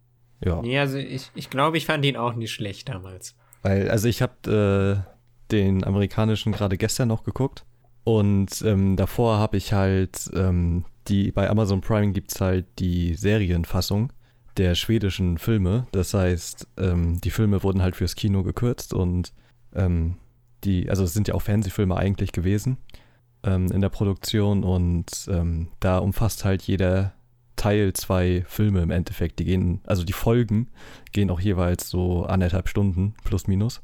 Ach so, ja, doch, das habe dann habe ich die Serie geguckt. Ja, okay. Ähm, Genau. weil ich kann mir gar nicht vorstellen, wie das. Prime. Ja, richtig. Und da habe ich halt die ersten beiden Teile geguckt auch. Und ich muss sagen, gerade im Vergleich äh, zu der amerikanischen, denn man merkt schon, dass das Fernsehfilme sind, ne? Ja, auf jeden Fall. Also auf jeden in Fall. Sachen. In da ist das Budget auch, auf jeden Fall ähm, nicht so hoch gewesen, da merkt man ja, das. und auch, ich muss auch sagen, ähm, Das schauspielerische Talent. ja, oder das, was? das fand ich gar nicht mal so verkehrt. Ich Ja. fand ähm, vor allem halt äh, das Drehbuch in der amerikanischen Version viel besser. Also, dass die beiden, also sowohl Teil 1 als auch, als auch Teil 2, ich hatte das Gefühl, hätte ich nicht das Buch gelesen, ähm, hätte mir das, also, das kam mir sehr abrupt vor alles und sehr, Abgehakt Gehetzt. oder was? Ach so, okay. ja. Und äh, teilweise die Handlungen, die da zusammengeworfen wurden und so, ähm, und auch weggelassen, da, das hätte man auch anders lösen können irgendwie, weil ich fand, die hatten alleine für den ersten Teil, um den jetzt mal direkt zu vergleichen mit der amerikanischen Fassung, die hatten drei Stunden Zeit. So, der, Amerika äh, der amerikanische Film geht, glaube ich, zweieinhalb Stunden und hat das wesentlich mehr und äh, hat wesentlich mehr und ist wesentlich besser erzählt. Ja, bekommen. intensiver auch. Also die haben wirklich geschafft, Ja. das irgendwie in den zwei Stunden. Eigentlich hatte ich, also als ich den Film geguckt habe, dachte ich so, ja, guck mal, das ist das Buch. Also als ich das Buch gelesen habe, dachte ich so, ja, guck mal. Der Film hat sich ja, Ja. wirklich fast 100% an die Vorlage gehalten. Genau, da wurde halt nur das Ende ähm, mit Australien und so weggelassen. Die, da ist äh, Harriet halt in London. So, das ist okay. Das, sind, äh, das ist halt nur eine Kleinigkeit. Ja, ja. Aber Im Großen und Ganzen wurde das schon so gut gemacht und ich fand auch, der ist ja von David Fincher. Ähm, Ja. Der Film, ne, der hat ja Fight Club 7, äh, Social Network und ganz viele andere tolle Filme gemacht. Und das ist im Prinzip der perfekte Stoff für den, fand ich, weil das genau dieses methodische Vorgehen, auch gerade im ersten Teil, und äh, dieses Abarbeiten von den äh, Plotpunkten war so gut inszeniert und echt, äh, der Film hatte so eine geile Optik und war so spannend. Ähm, da war David Fincher echt der richtige Mann für. ja, auf jeden Und Fall. die Musik übrigens von äh, Trent Reznor, dem Sänger und äh, den, dem Mann hinter den Nine Inch Nails, äh, wirklich großartig. Also da hat mir die amerikanische Variante echt besser gefallen. Ich fand Daniel Craig jetzt nicht wirklich gut besetzt dafür, aber das Ja. ist nur eine Kleinigkeit. Darüber kann man sich streiten. ja, ja, auf jeden Fall lesenswert. genau, das und guckenswert. Definitiv, ja. Was dann mit unser schon mit, was heißt schon, ne? War schon. Nach Nach zwei zwei, Stunden Stunden, schon? schon? Naja. mit unserer groß angekündigten Millennium Special Trilogie-Folge. Ich, ich würde sagen, wir teasen in Zukunft nichts mehr an. Wir lassen es Ja, einfach ja, wir machen einfach Überraschungen. Fertig. Ja. Genau, Känguru-Chroniken zum Beispiel wird eine krasse Überraschung. Bam. Damit rechnet keiner. Oh Nee. Gott. ja, bis das kommt, dauert es jetzt wieder 16 Wochen. Naja, freut euch jetzt schon mal drauf. Was haben wir dann? Mai. Naja, dann Na ja, dann. habt ihr was, worauf ihr euch freuen könnt. So ist es. Gut. Wenn niemand mehr was zu sagen hat, Nein. dann sagen wir vielen, vielen Dank fürs Zuhören. Bis zum nächsten Mal Genau. und lest was Gutes. Die Millennium Trilogie zum Beispiel. Auf ein Wort. Macht's gut. Tschö, tschö. Tschüss.